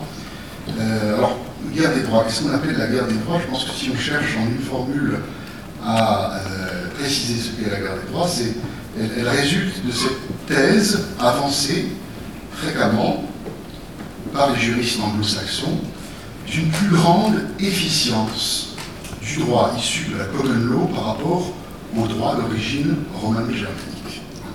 Et cette, thèse a connu euh, un sommet, enfin, a connu, comment dire, a suscité une polémique à partir du moment où la Banque mondiale, dans ses rapports Doing Business, à partir des années 2005-2006, s'est mis, euh, sous condition d'aide versée euh, aux États en voie de développement, à leur demander de procéder à un certain nombre de réformes de leur appareil euh, institutionnel et, juridique, et, dans la mesure du possible, de se tourner ou d'adopter des législations qui soient inspirées par la common law.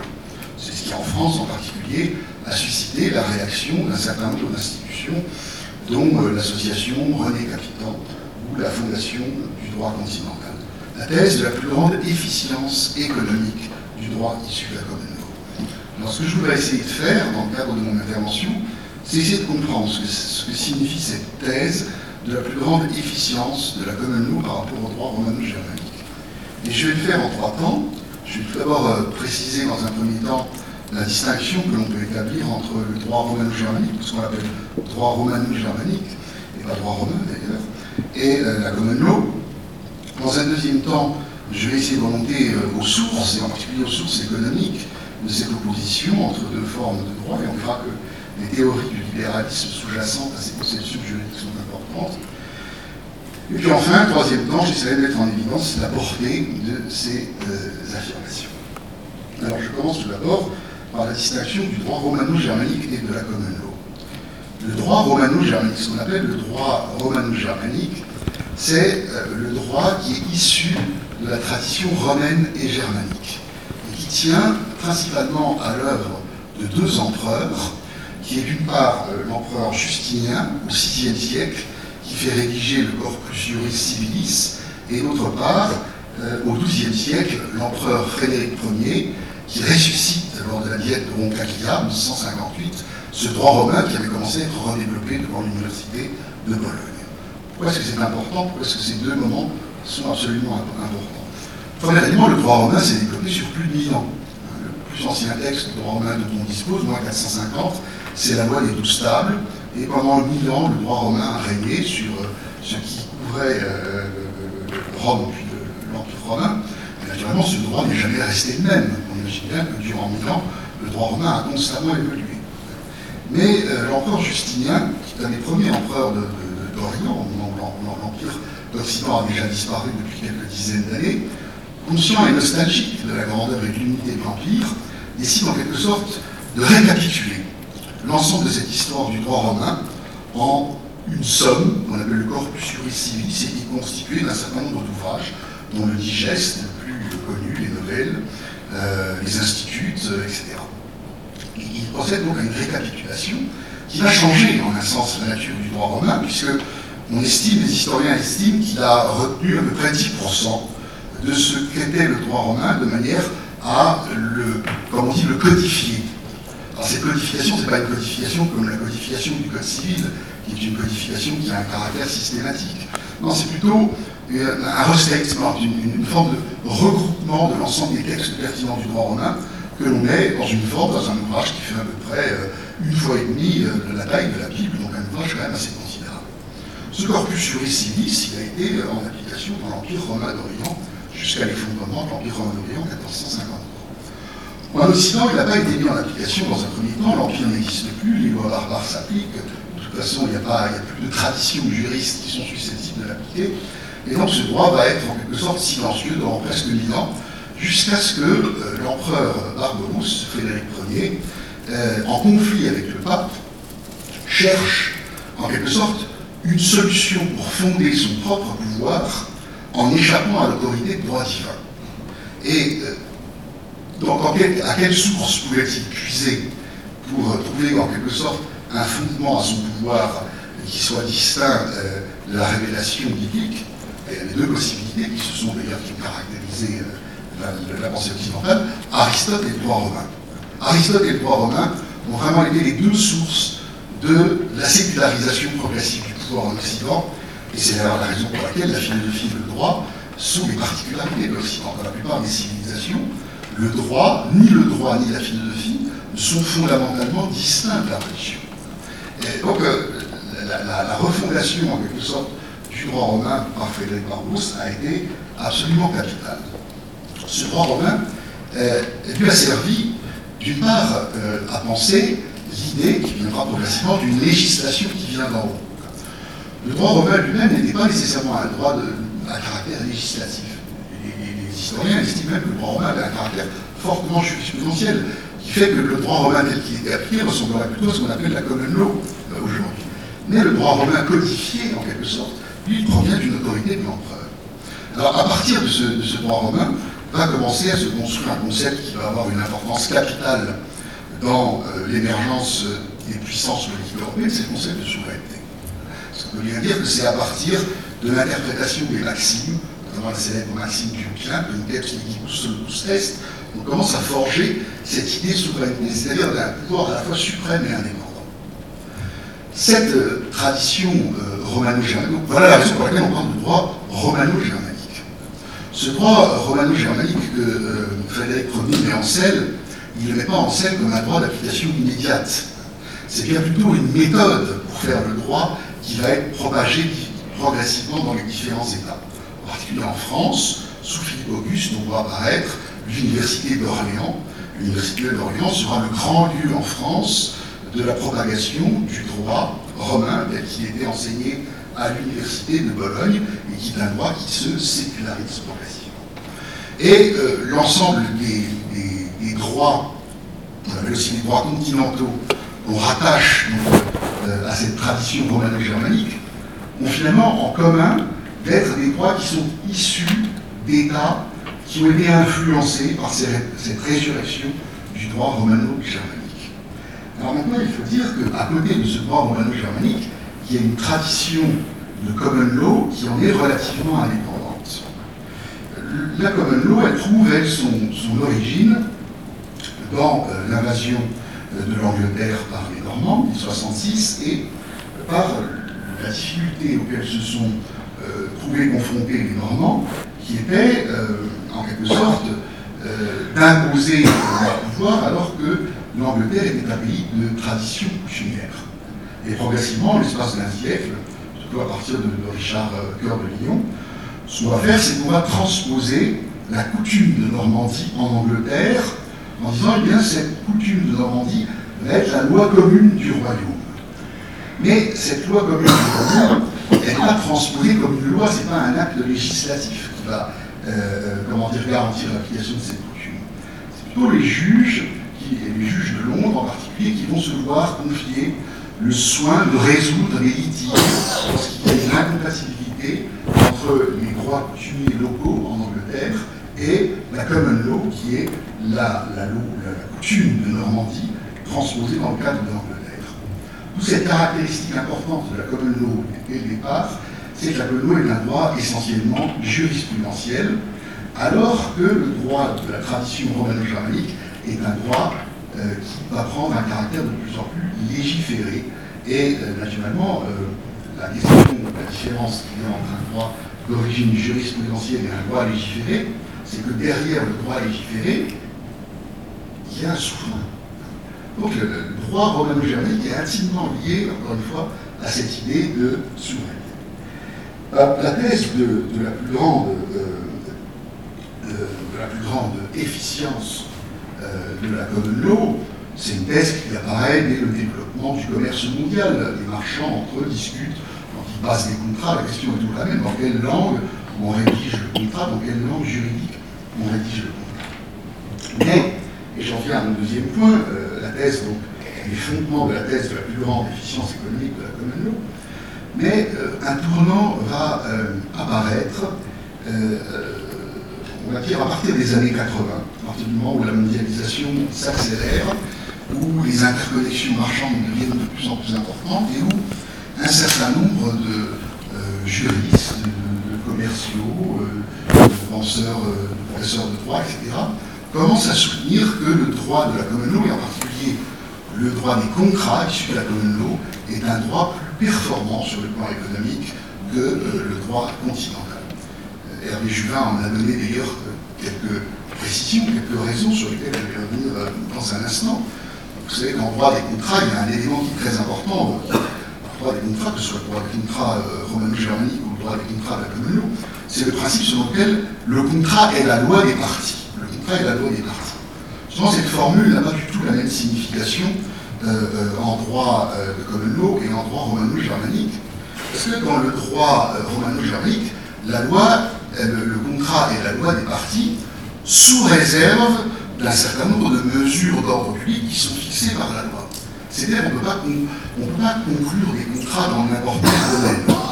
La euh, responsabilité qui est mise en œuvre euh, n'est pas seulement celle qui est prévue dans les termes du contrat. Et par conséquent, le contrat s'insère dans un, environnement communautaire euh, qui, est régi par les principes qu'on appelle globalement les principes de l'ordre public, hein, ou aussi parfois les principes des bonnes mœurs, il y a différents standards qui permettent de les penser. Il faut que ces, contrats soient insérés dans un, dans ensemble plus large qui les limite. Tandis que la tendance des contrats de, common law, c'est plutôt d'être des contrats où la loi des parties, l'expression de la loi des parties, est prise en un sens plus littéral, d'où ce qui très bien euh, le fait que les, les contrats de common law sont souvent des contrats beaucoup volumineux, parce que d'abord, les, co-contractants sont obligés de prévoir toutes les situations dans lesquelles le contrat va s'appliquer, on fait en quelque sorte abstraction du, contexte pour préciser cas dans lesquels les euh, contrats vont s'appliquer. Maintenant, ceci ne nous dit toujours pas pourquoi est-ce que le droit de la commune serait plus efficient que euh, le droit issu euh, du monde continental ou romano-germanique. Plusieurs tentatives ont été, plusieurs explications ont été avancées. Michel Guéner, dans un ensemble d'articles, dans, dans, la revue Le Débat, en 2001, la revue Le Débat avait consacré un numéro à cette euh, question. Et euh, Michel Guéner, un avocat euh, cabinet Gilles Loiretnel, avait essayé d'énumérer les, raisons pour lesquelles la commune law tendait à l'emporter sur le droit continental. Bon, il y a des éléments factuels. La domination de la langue anglaise dans le commerce mondial. C'est évident qu'il y a un lien entre le droit et la langue. Et à partir du moment où la langue anglaise, américaine, domine, on n'a plus naturellement tendance à se référer euh, aux droits de cette langue. L'important, c'est l'influence des banques anglo-américaines. C'est à quel point, évidemment, elles jouent un rôle important dans la conclusion des contrats et des garanties qu'elles veulent obtenir, et euh, il y a une influence ici. L'organisation euh, mondiale des grands cabinets d'avocats anglo-saxons, là aussi, on sait à quel point les cabinets anglo-saxons ont, su progressivement se développer, être présents dans de multiples pays avec des, agences et des antennes, et par conséquent, il y a une, influence évidente. Et puis, quatrième raison qu'on invoque, et c'est, je pense, la plus, la plus importante, c'est la plus grande souplesse de la common law dans le cadre de la mondialisation. Alors, ce quatrième critère, la plus grande souplesse de la common law dans le cadre de la mondialisation, ici, c'est plus seulement un jugement de fait, c'est un jugement de valeur. Il y aurait dans la common law intrinsèquement quelque chose qui serait plus performant que dans le droit d'origine romano-germanique. Et cette thèse, je l'ai dit, elle a été reprise dans des rapports qui ont été rendus par la Banque mondiale en, partir de 2004-2005, l'affirmation de la plus grande performance. Alors comment essayer de comprendre cette affirmation de la plus grande performance? On met ici un deuxième niveau et essayer d'articuler ces deux grandes familles juridiques, euh, le droit romano-germanique et la common law, à deux grandes conceptions du libéralisme, plutôt du néolibéralisme, qui sont apparus après la, Seconde Guerre mondiale, euh, qui, sont, apparus après la crise de 1929.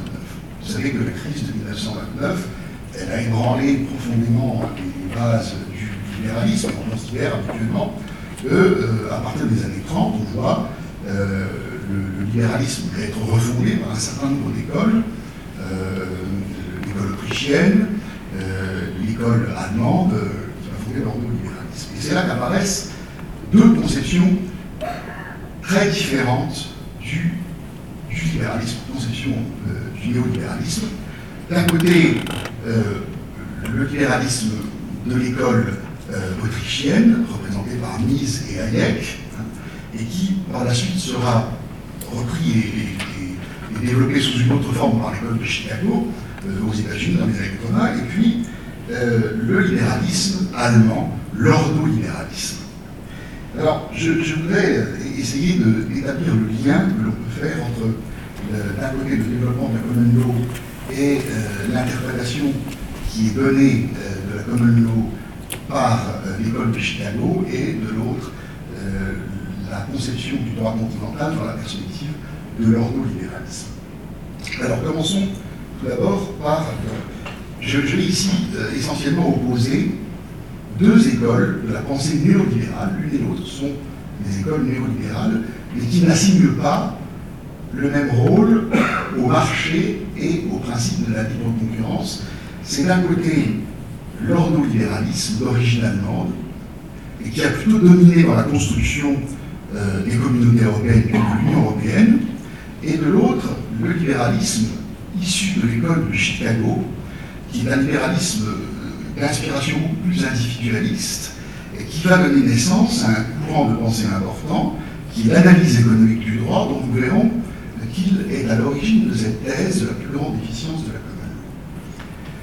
Si je commence par euh, la pensée ordolibérale, donc elle apparaît dans les années 30 en Allemagne, elle est représentée par un certain nombre d'auteurs, euh, Walter Eucken, euh, Rotke, Müller-Arnack, bon, voilà les noms au demeurant relativement peu connu, à l'exception d'Europe qui a été traduit en français, d'autres auteurs d'ailleurs n'ont jamais été euh, traduits.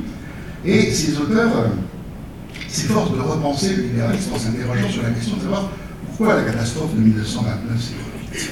Pourquoi est-ce que la catastrophe de 1929 s'est produite Et en partant aussi du principe que les politiques keynésiennes et les politiques de planification qui ont été mises en œuvre après la politique de 1929 ne sont pas des politiques qui sont très efficientes.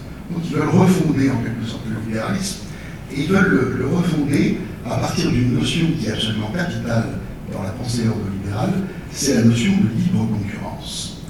Donc les ordolibéraux sont partisans du marché et sont partisans du principe de la libre concurrence. Mais que disent-ils? Ils disent que le principe de la libre concurrence ne s'établit pas spontanément. Il est nécessaire que l'État intervienne en permanence pour réguler le marché afin de garantir une concurrence libre et non faussée. Une concurrence libre et non faussée. Et ce maître mot, ceux qui s'intéressent un peu à la construction européenne, savent que l'expression concurrence libre et non faussée, c'est une expression récurrente dans le cadre de la construction européenne. Qu'est-ce que ça signifie? Ça signifie que dans les analyses que font les ordres libéraux, et le font à partir de l'économie allemande, les trusts tels qu'elles s'est développées depuis la fin du XIXe siècle. Les ordolibéraux libéraux pensent qu'au fond, quand une, quand une économie de marché est livrée à elle-même, elle tend naturellement à neutraliser le principe de la libre concurrence et à mettre en place des trusts ou à mettre en place des cartels. Spontanément, le marché, en quelque sorte, neutralise les principes de la libre concurrence. Donc, disent les libéraux, les ennemis du marché, ce ne sont pas seulement les politiques interventionnistes de l'État, ce n'est pas seulement les politiques marxistes, les politiques planificatrices ou les politiques keynésiennes, ce n'est pas seulement l'État qui est mauvais pour le marché. Ce sont aussi les grands cartels qui monopolisent des secteurs entiers de l'économie et qui se les approprient. Donc il faut redéfinir le rôle de l'État dans l'économie. Il faut à la fois un État fort dans l'économie et un État qui s'abstienne d'œuvrer dans le cadre de l'économie. Il faut un État qui pose un cadre qui garantit ce principe de euh, euh, la libre concurrence, euh, de la concurrence libre et non faussée.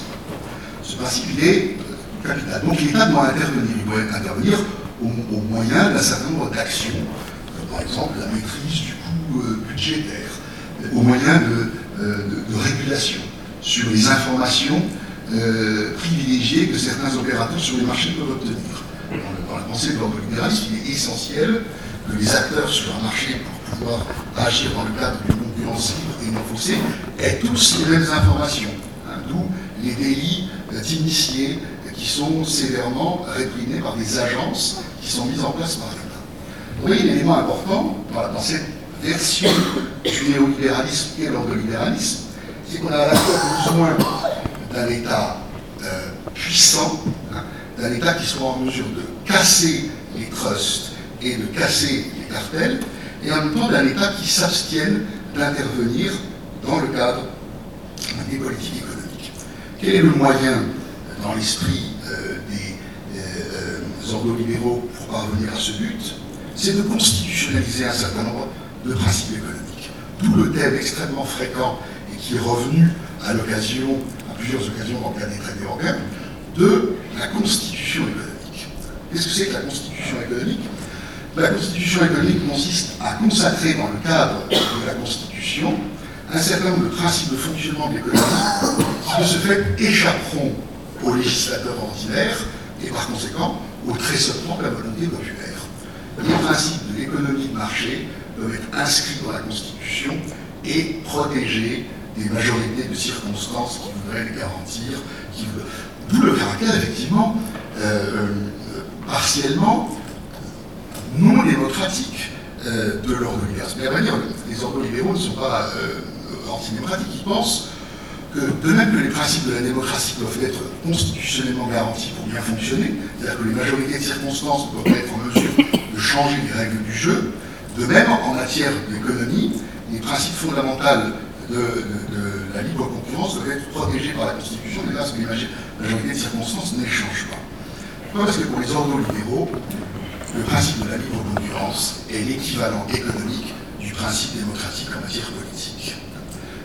Et ce principe de la libre concurrence, c'est le fait que chacun puisse entrer sur le marché, euh, donc euh, il n'est plus de monopole, le marché de l'électricité. Aujourd'hui, en France, il est ouvert à 35 euh, entreprises qui peuvent prendre des initiatives et venir sur le marché de l'électricité.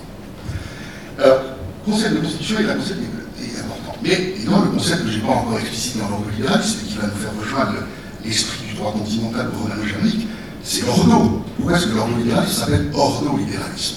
Pourquoi est-ce que la revue de ces économistes, Walter Eucken, euh, Rock, etc., s'appelle la revue euh, Le concept d'ordo, c'est un vieux concept qui nous vient de la tradition thomiste et qui renvoie à l'idée qu'il existe un ordre social qui n'est pas seulement un ordre individualiste, qui est un ordre dans lequel les individus s'inscrivent en fonction d'appartenance, de solidarité de groupe familial, euh, territorial, et que par conséquent, tout n'est pas régi par le marché.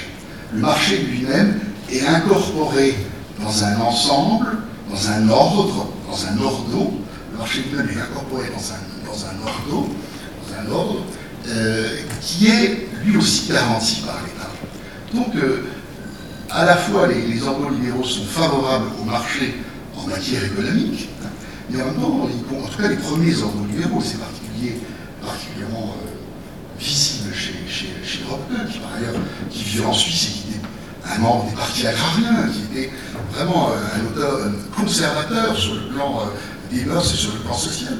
Le domaine de l'économie doit être limité à l'économie. Et l'État, là encore, doit constamment intervenir pour éviter une extension de la logique marchande des domaines qui ne sont pas des domaines marchands. Donc voilà le, la, notion d'ordre. C'est-à-dire c'est une, économie qui est incorporée. Les économistes ont souvent fait un parallèle entre le, l'ordolibéralisme et le capitalisme rénant, et on sait à quel point le capitalisme rénant et le capitalisme de Manchester sont des capitalismes de nature différente. Le capitalisme rénant, c'est un capitalisme de famille, c'est un capitalisme familial, c'est un capitalisme qui repose sur des valeurs éthiques. Le capitalisme de Manchester, c'est un, capitalisme à caractère beaucoup plus individualiste et qui est, qui est euh, en quelque sorte assis sur une philosophie de, type euh, utilitariste. Donc l'ordolibéralisme, vous voyez bien le, rapport que l'on peut établir entre le droit romano-germanique et l'ordolibéralisme. L'un et l'autre, pensées de l'économie et du droit, sont des pensées qui reposent sur l'idée qu'il euh, existe en quelque sorte un corps social, il, existe euh, une communauté qui englobe ces activités et qui les limite. Donc il y a un caractère communautaire qui subsiste, en dépit du fait naturellement que par ailleurs, le principe de la libre concurrence consacre aussi des, actions qui ont un caractère individuel. Il y a une autre conséquence très importante euh, que l'on voit avec l'émergence de l'ordre c'est le développement important, et aujourd'hui de plus en plus important, euh, du droit public économique, que je vais opposer dans un instant à l'analyse économique du droit. Le droit public économique, c'est cette idée que l'État n'intervient pas dans l'économie, mais il intervient dans l'organisation de et d'une certaine manière, l'Union européenne ne cesse de se développer sur le principe du droit public. C'est-à-dire, euh, cette raison, cette raison que les appréciations sur l'Union européenne, vous l'avez constaté, sont euh, non seulement divergentes mais contradictoires. Parfois, on présente l'Union européenne comme étant euh, un espace ultra-libéral et parfois comme étant un espace bureaucratique à la soviétique. Si vous parlez aux Anglais de l'Union européenne, ils disent non, c'est une régulation importante, c'est soviétique tout ça si on, s'adresse à des Français, c'est le triomphe de l'ultralibéralisme. Ça n'est ni l'un ni l'autre. C'est simplement qu'évidemment, c'est une économie qui est incorporée dans un cadre, donc le droit public économique est important, l'État est toujours présent, même si l'État n'intervient pas dans le domaine de l'économie. Naturellement, ce que je décris là, ce sont des schémas de pensée. Euh, dans la réalité, les choses, les, théories ne sont jamais appliquées telles quelles, elles ne sont jamais appliquées de manière pure.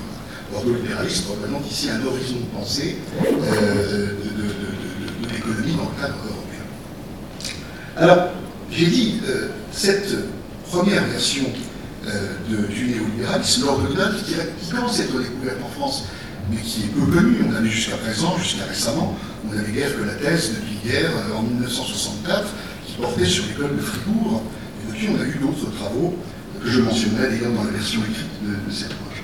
À côté de cette école, on a vu apparaître aux États-Unis, à partir des, années 80, euh, l'école de Chicago.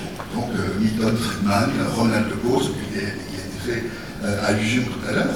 Et cette, école de Chicago, elle est d'une inspiration profondément différente du néolibéralisme, de l'ordolibéralisme de et D'abord parce qu'elle repose sur une base beaucoup plus individualiste du fonctionnement de l'économie, mais surtout parce qu'elle est mue profondément par un principe utilitariste pourrait dire euh, que autant l'ordolibéralisme, finalement, dans, certaines de ses acceptions, est à la fois euh, et ancien, autant l'école de Chicago est d'inspiration utilitariste. Ce qui compte, c'est l'efficience économique. Ce qui compte, c'est l'efficience économique. Et par exemple, pour les ordres de Chicago, il faut, l'État ne doit pas intervenir le fonctionnement du marché du tout. Le marché se régule par lui-même.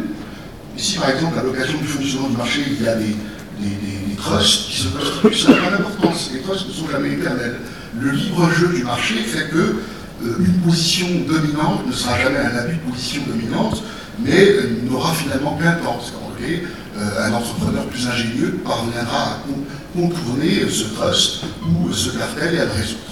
Donc la logique qui préside à cette conception d'économie, c'est vraiment une logique darwinienne.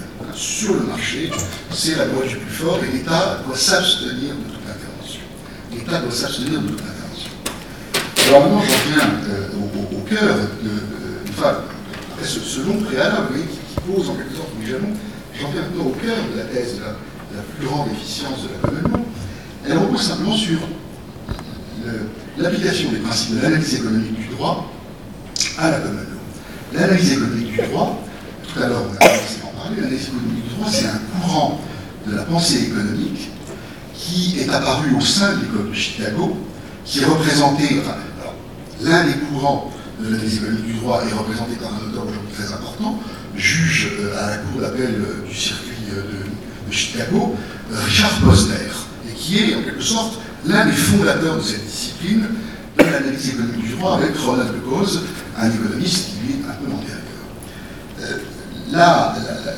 L'analyse économique du droit, elle part du principe que le droit, et en particulier le droit des affaires, a pour, objectif de, comment dire, d'organiser euh, l'économie de manière à ce qu'elle soit le plus efficiente possible. Donc ce qui euh, importe dans une situation donnée, c'est toujours de calculer l'optimalité économique. Si on reprend l'exemple qui a été pris tout à l'heure, c'est l'exemple qu'on a de imaginons euh, qu'une entreprise pollue et que les riverains soient victimes de cette pollution, la question qui va se poser, c'est l'allocation de droits de propriété. Est-ce que euh, l'entreprise a le droit de polluer? Est-ce que les riverains ont le droit à être protégés contre cette pollution? La solution qui est préconisée par l'analyse économique du droit est de dire qu'il faut faire un calcul global. Si le coût des moyens qu'on va imposer à l'entreprise pour ne plus polluer et protéger les riverains a pour conséquence une baisse de sa rentabilité qui aura un effet global sur l'ensemble de la performance économique de la région considérée, alors il vaut mieux sacrifier en quelque sorte l'intérêt des riverains et les indemniser en permettant à l'entreprise de continuer de polluer. En quelque sorte, on va rechercher, si je pense à l'échelle nationale, quelle est la solution qui va être la plus performante du point de vue du produit intérieur brut. Qu'est-ce qui va favoriser le produit intérieur brut le plus important? Et si ce sont des politiques qui euh, ne, luttent pas contre la pollution mais indemnisent les victimes de pollution, ben, on mettra en place ces politiques sans se soucier finalement des conséquences environnementales qu'ont euh, ces, politiques. Donc vous voyez que le, point important euh, dans l'analyse économique du droit, c'est vraiment cette notion de performance économique. Et donc, les, auteurs, comme Richard Posner, nous disent eh bien, le droit de la commune est plus performant que euh, le droit euh, d'origine romano-germanique, notamment le droit des contrats, parce qu'il n'est pas limité par cet ensemble de considérations extra-juridiques qui est l'environnement social et communautaire dans lequel on passe. le contrat est la loi des parties, et par conséquent, tout ce que les parties n'ont pas prévu n'entre pas dans le cadre de cette loi. Et de sorte, il y a une conception à la fois utilitariste et individualiste qui est importante et qui justifie finalement le fait que euh, la loi, le contrat est la loi des parties et le juge, il est là pour vérifier que les procédures qui ont été prévues par le contrat sont respectées. En quelque sorte, le juge est toujours un juge des procédures et pas un juge du fond. Dans la tradition euh, romano-germanique, le juge, c'est pas ce, qui compte dans le droit romano-germanique, c'est pas seulement la procédure. Dieu sait que la procédure est importante. C'est pas procédure. Il y a un droit qui est relatif au fond. Hein. Il y a un fond de droit qui consacre un certain nombre de principes et de valeurs. Dans la communauté telle que l'interprète euh, le mouvement d'analyse économique du droit, parce que c'est contesté par un certain nombre d'auteurs de la communauté, et tel que l'interprète les, auteurs de du droit, Richard Posner, donc le juge il a, un rôle d'aiguilleur. Il regarde la procédure, il dit quand c'est conforme à la procédure, le, contrat est la loi des parties, et par conséquent, le, contrat doit s'appliquer. Donc la performance, elle repose ici sur euh, cette, euh, euh, efficience purement économique, sans autre considération sociale ou environnementale que, l'économie.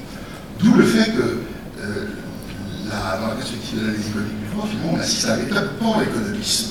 La norme, elle est donnée par l'analyse économique. toute norme religieuse, juridique, morale, politique, qui euh, n'est pas compatible avec le principe de l'efficience économique est une mauvaise norme. Donc on assiste vraiment à un, un pan-économisme. Alors cette opposition entre euh,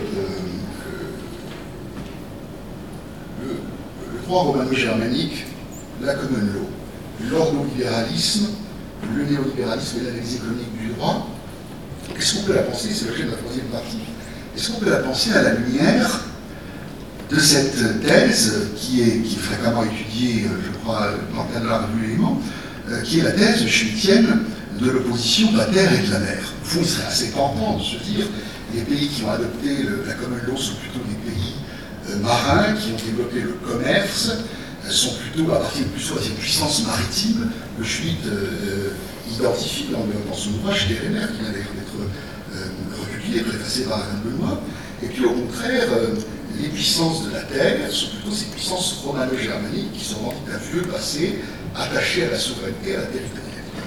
C'est très tentant évidemment d'essayer de, superposer en quelque sorte hein, ces, trois éléments que je viens de mettre en évidence. Est-ce que pour autant c'est pertinent? Alors je dois vous dire, je n'ai pas la réponse. ma, recherche, c'est pour l'instant arrêtée ici, parce que ce qui m'arrête, c'est le fait que Schmitt lui-même était radicalement anti-libéral. Et que malgré tout, la pensée ordolibérale, c'est, je vous le dis, une pensée fondamentalement libérale. Les ordolibéraux revendiquent avant toute chose d'être des, euh, libéraux. Euh, par ailleurs, la plupart des penseurs ordolibéraux euh, c'est le cas de Walter Eucken, étaient des adversaires résolus du nazisme. Les, nazis étaient favorables à une économie de trust, en tout cas ils l'ont accepté, euh, c'est pas eux qui l'ont mis en place, c'était un héritage qu'ils avaient obtenu, mais ils l'ont accepté. Euh, Walter Eucken, qui était professeur à l'université de Fribourg, était par ailleurs un adversaire résolu de la révolution conservatrice et à plusieurs reprises il s'est heurté à Martha Heidegger qui détestait et qui ils, ont eu des, des différents entre eux. Donc les univers intellectuels des ordo-libéraux et euh, des auteurs de, la révolution néoconservatiste, pour dire les choses très, rapidement, même si je dis que Heidegger n'appartient à proprement parler à la, révolution néoconservatiste, mais disons de cet environnement, euh, euh, montrent que les, pensées semblent incompatibles. Et pourtant, et pourtant on ne peut s'empêcher de considérer que dans le développement du commerce mondial, il y a un affrontement des puissances élémentaires entre les puissances de la mer et les puissances de la terre. C'est-à-dire d'un côté un développement de la mondialisation qui est pensé de plus en plus, non pas en termes de mer, mais en termes de flux. Hein. Et ce qui compte dans le commerce, c'est les flux. C'est les flux de marchandises, c'est les flux d'informations, c'est l'ensemble des flux. Et le droit des flux reconstitue, on le voit bien, des solidarités, non pas entre les États, mais entre des, entre des grandes villes. Hein. On voit bien aujourd'hui que les grandes villes mondiales se mettent en réseau les unes avec les autres, reconstituent des formes des, sortes de danses à l'échelle mondiale, avec des relations privilégiées, des moyens de transport, par exemple, qui fait qu'aujourd'hui, bon, euh, euh, je ne sais pas, euh, dans, le projet qu'avait EADS de relier Paris à Tokyo en 1h30, Paris aurait été plus proche de Tokyo en, termes de déplacement que, de Toulouse, par exemple. Donc là, ça, met en évidence effectivement qu'une économie de, de réseau et de flux euh, est en train de se développer et qu'au contraire, des pans entiers de la territorialité lointaine, euh, interne, sont, sont délaissés. Donc il y a bien une forme d'opposition du flux et, de la territorialité. Si on dit les choses ainsi, non plus l'opposition euh, de, la mer et de la terre, mais du flux et de la territorialité. Il me semble qu'on a un champ d'investigation absolument considérable et qu'on doit essayer de le penser en l'articulant sur cette distinction-opposition entre la common law et le droit euh, continental, et entre ces deux versions du, libéralisme, si on considère que le libéralisme est aujourd'hui un incontournable, l'ordo-libéralisme et euh, le néolibéralisme issu de. Voilà les quelques conclusions auxquelles je parviens, qui sont des, conclusions bien, bien insatisfaisantes, puisque euh, Pascal l'avait annoncé, finalement ce colloque est l'occasion du début d'un certain nombre de recherches qui sont faits dans le cadre de l'argument. Je ne désespère pas, nous d'ici quelques temps des exposés complémentaires sur ce sujet. Merci.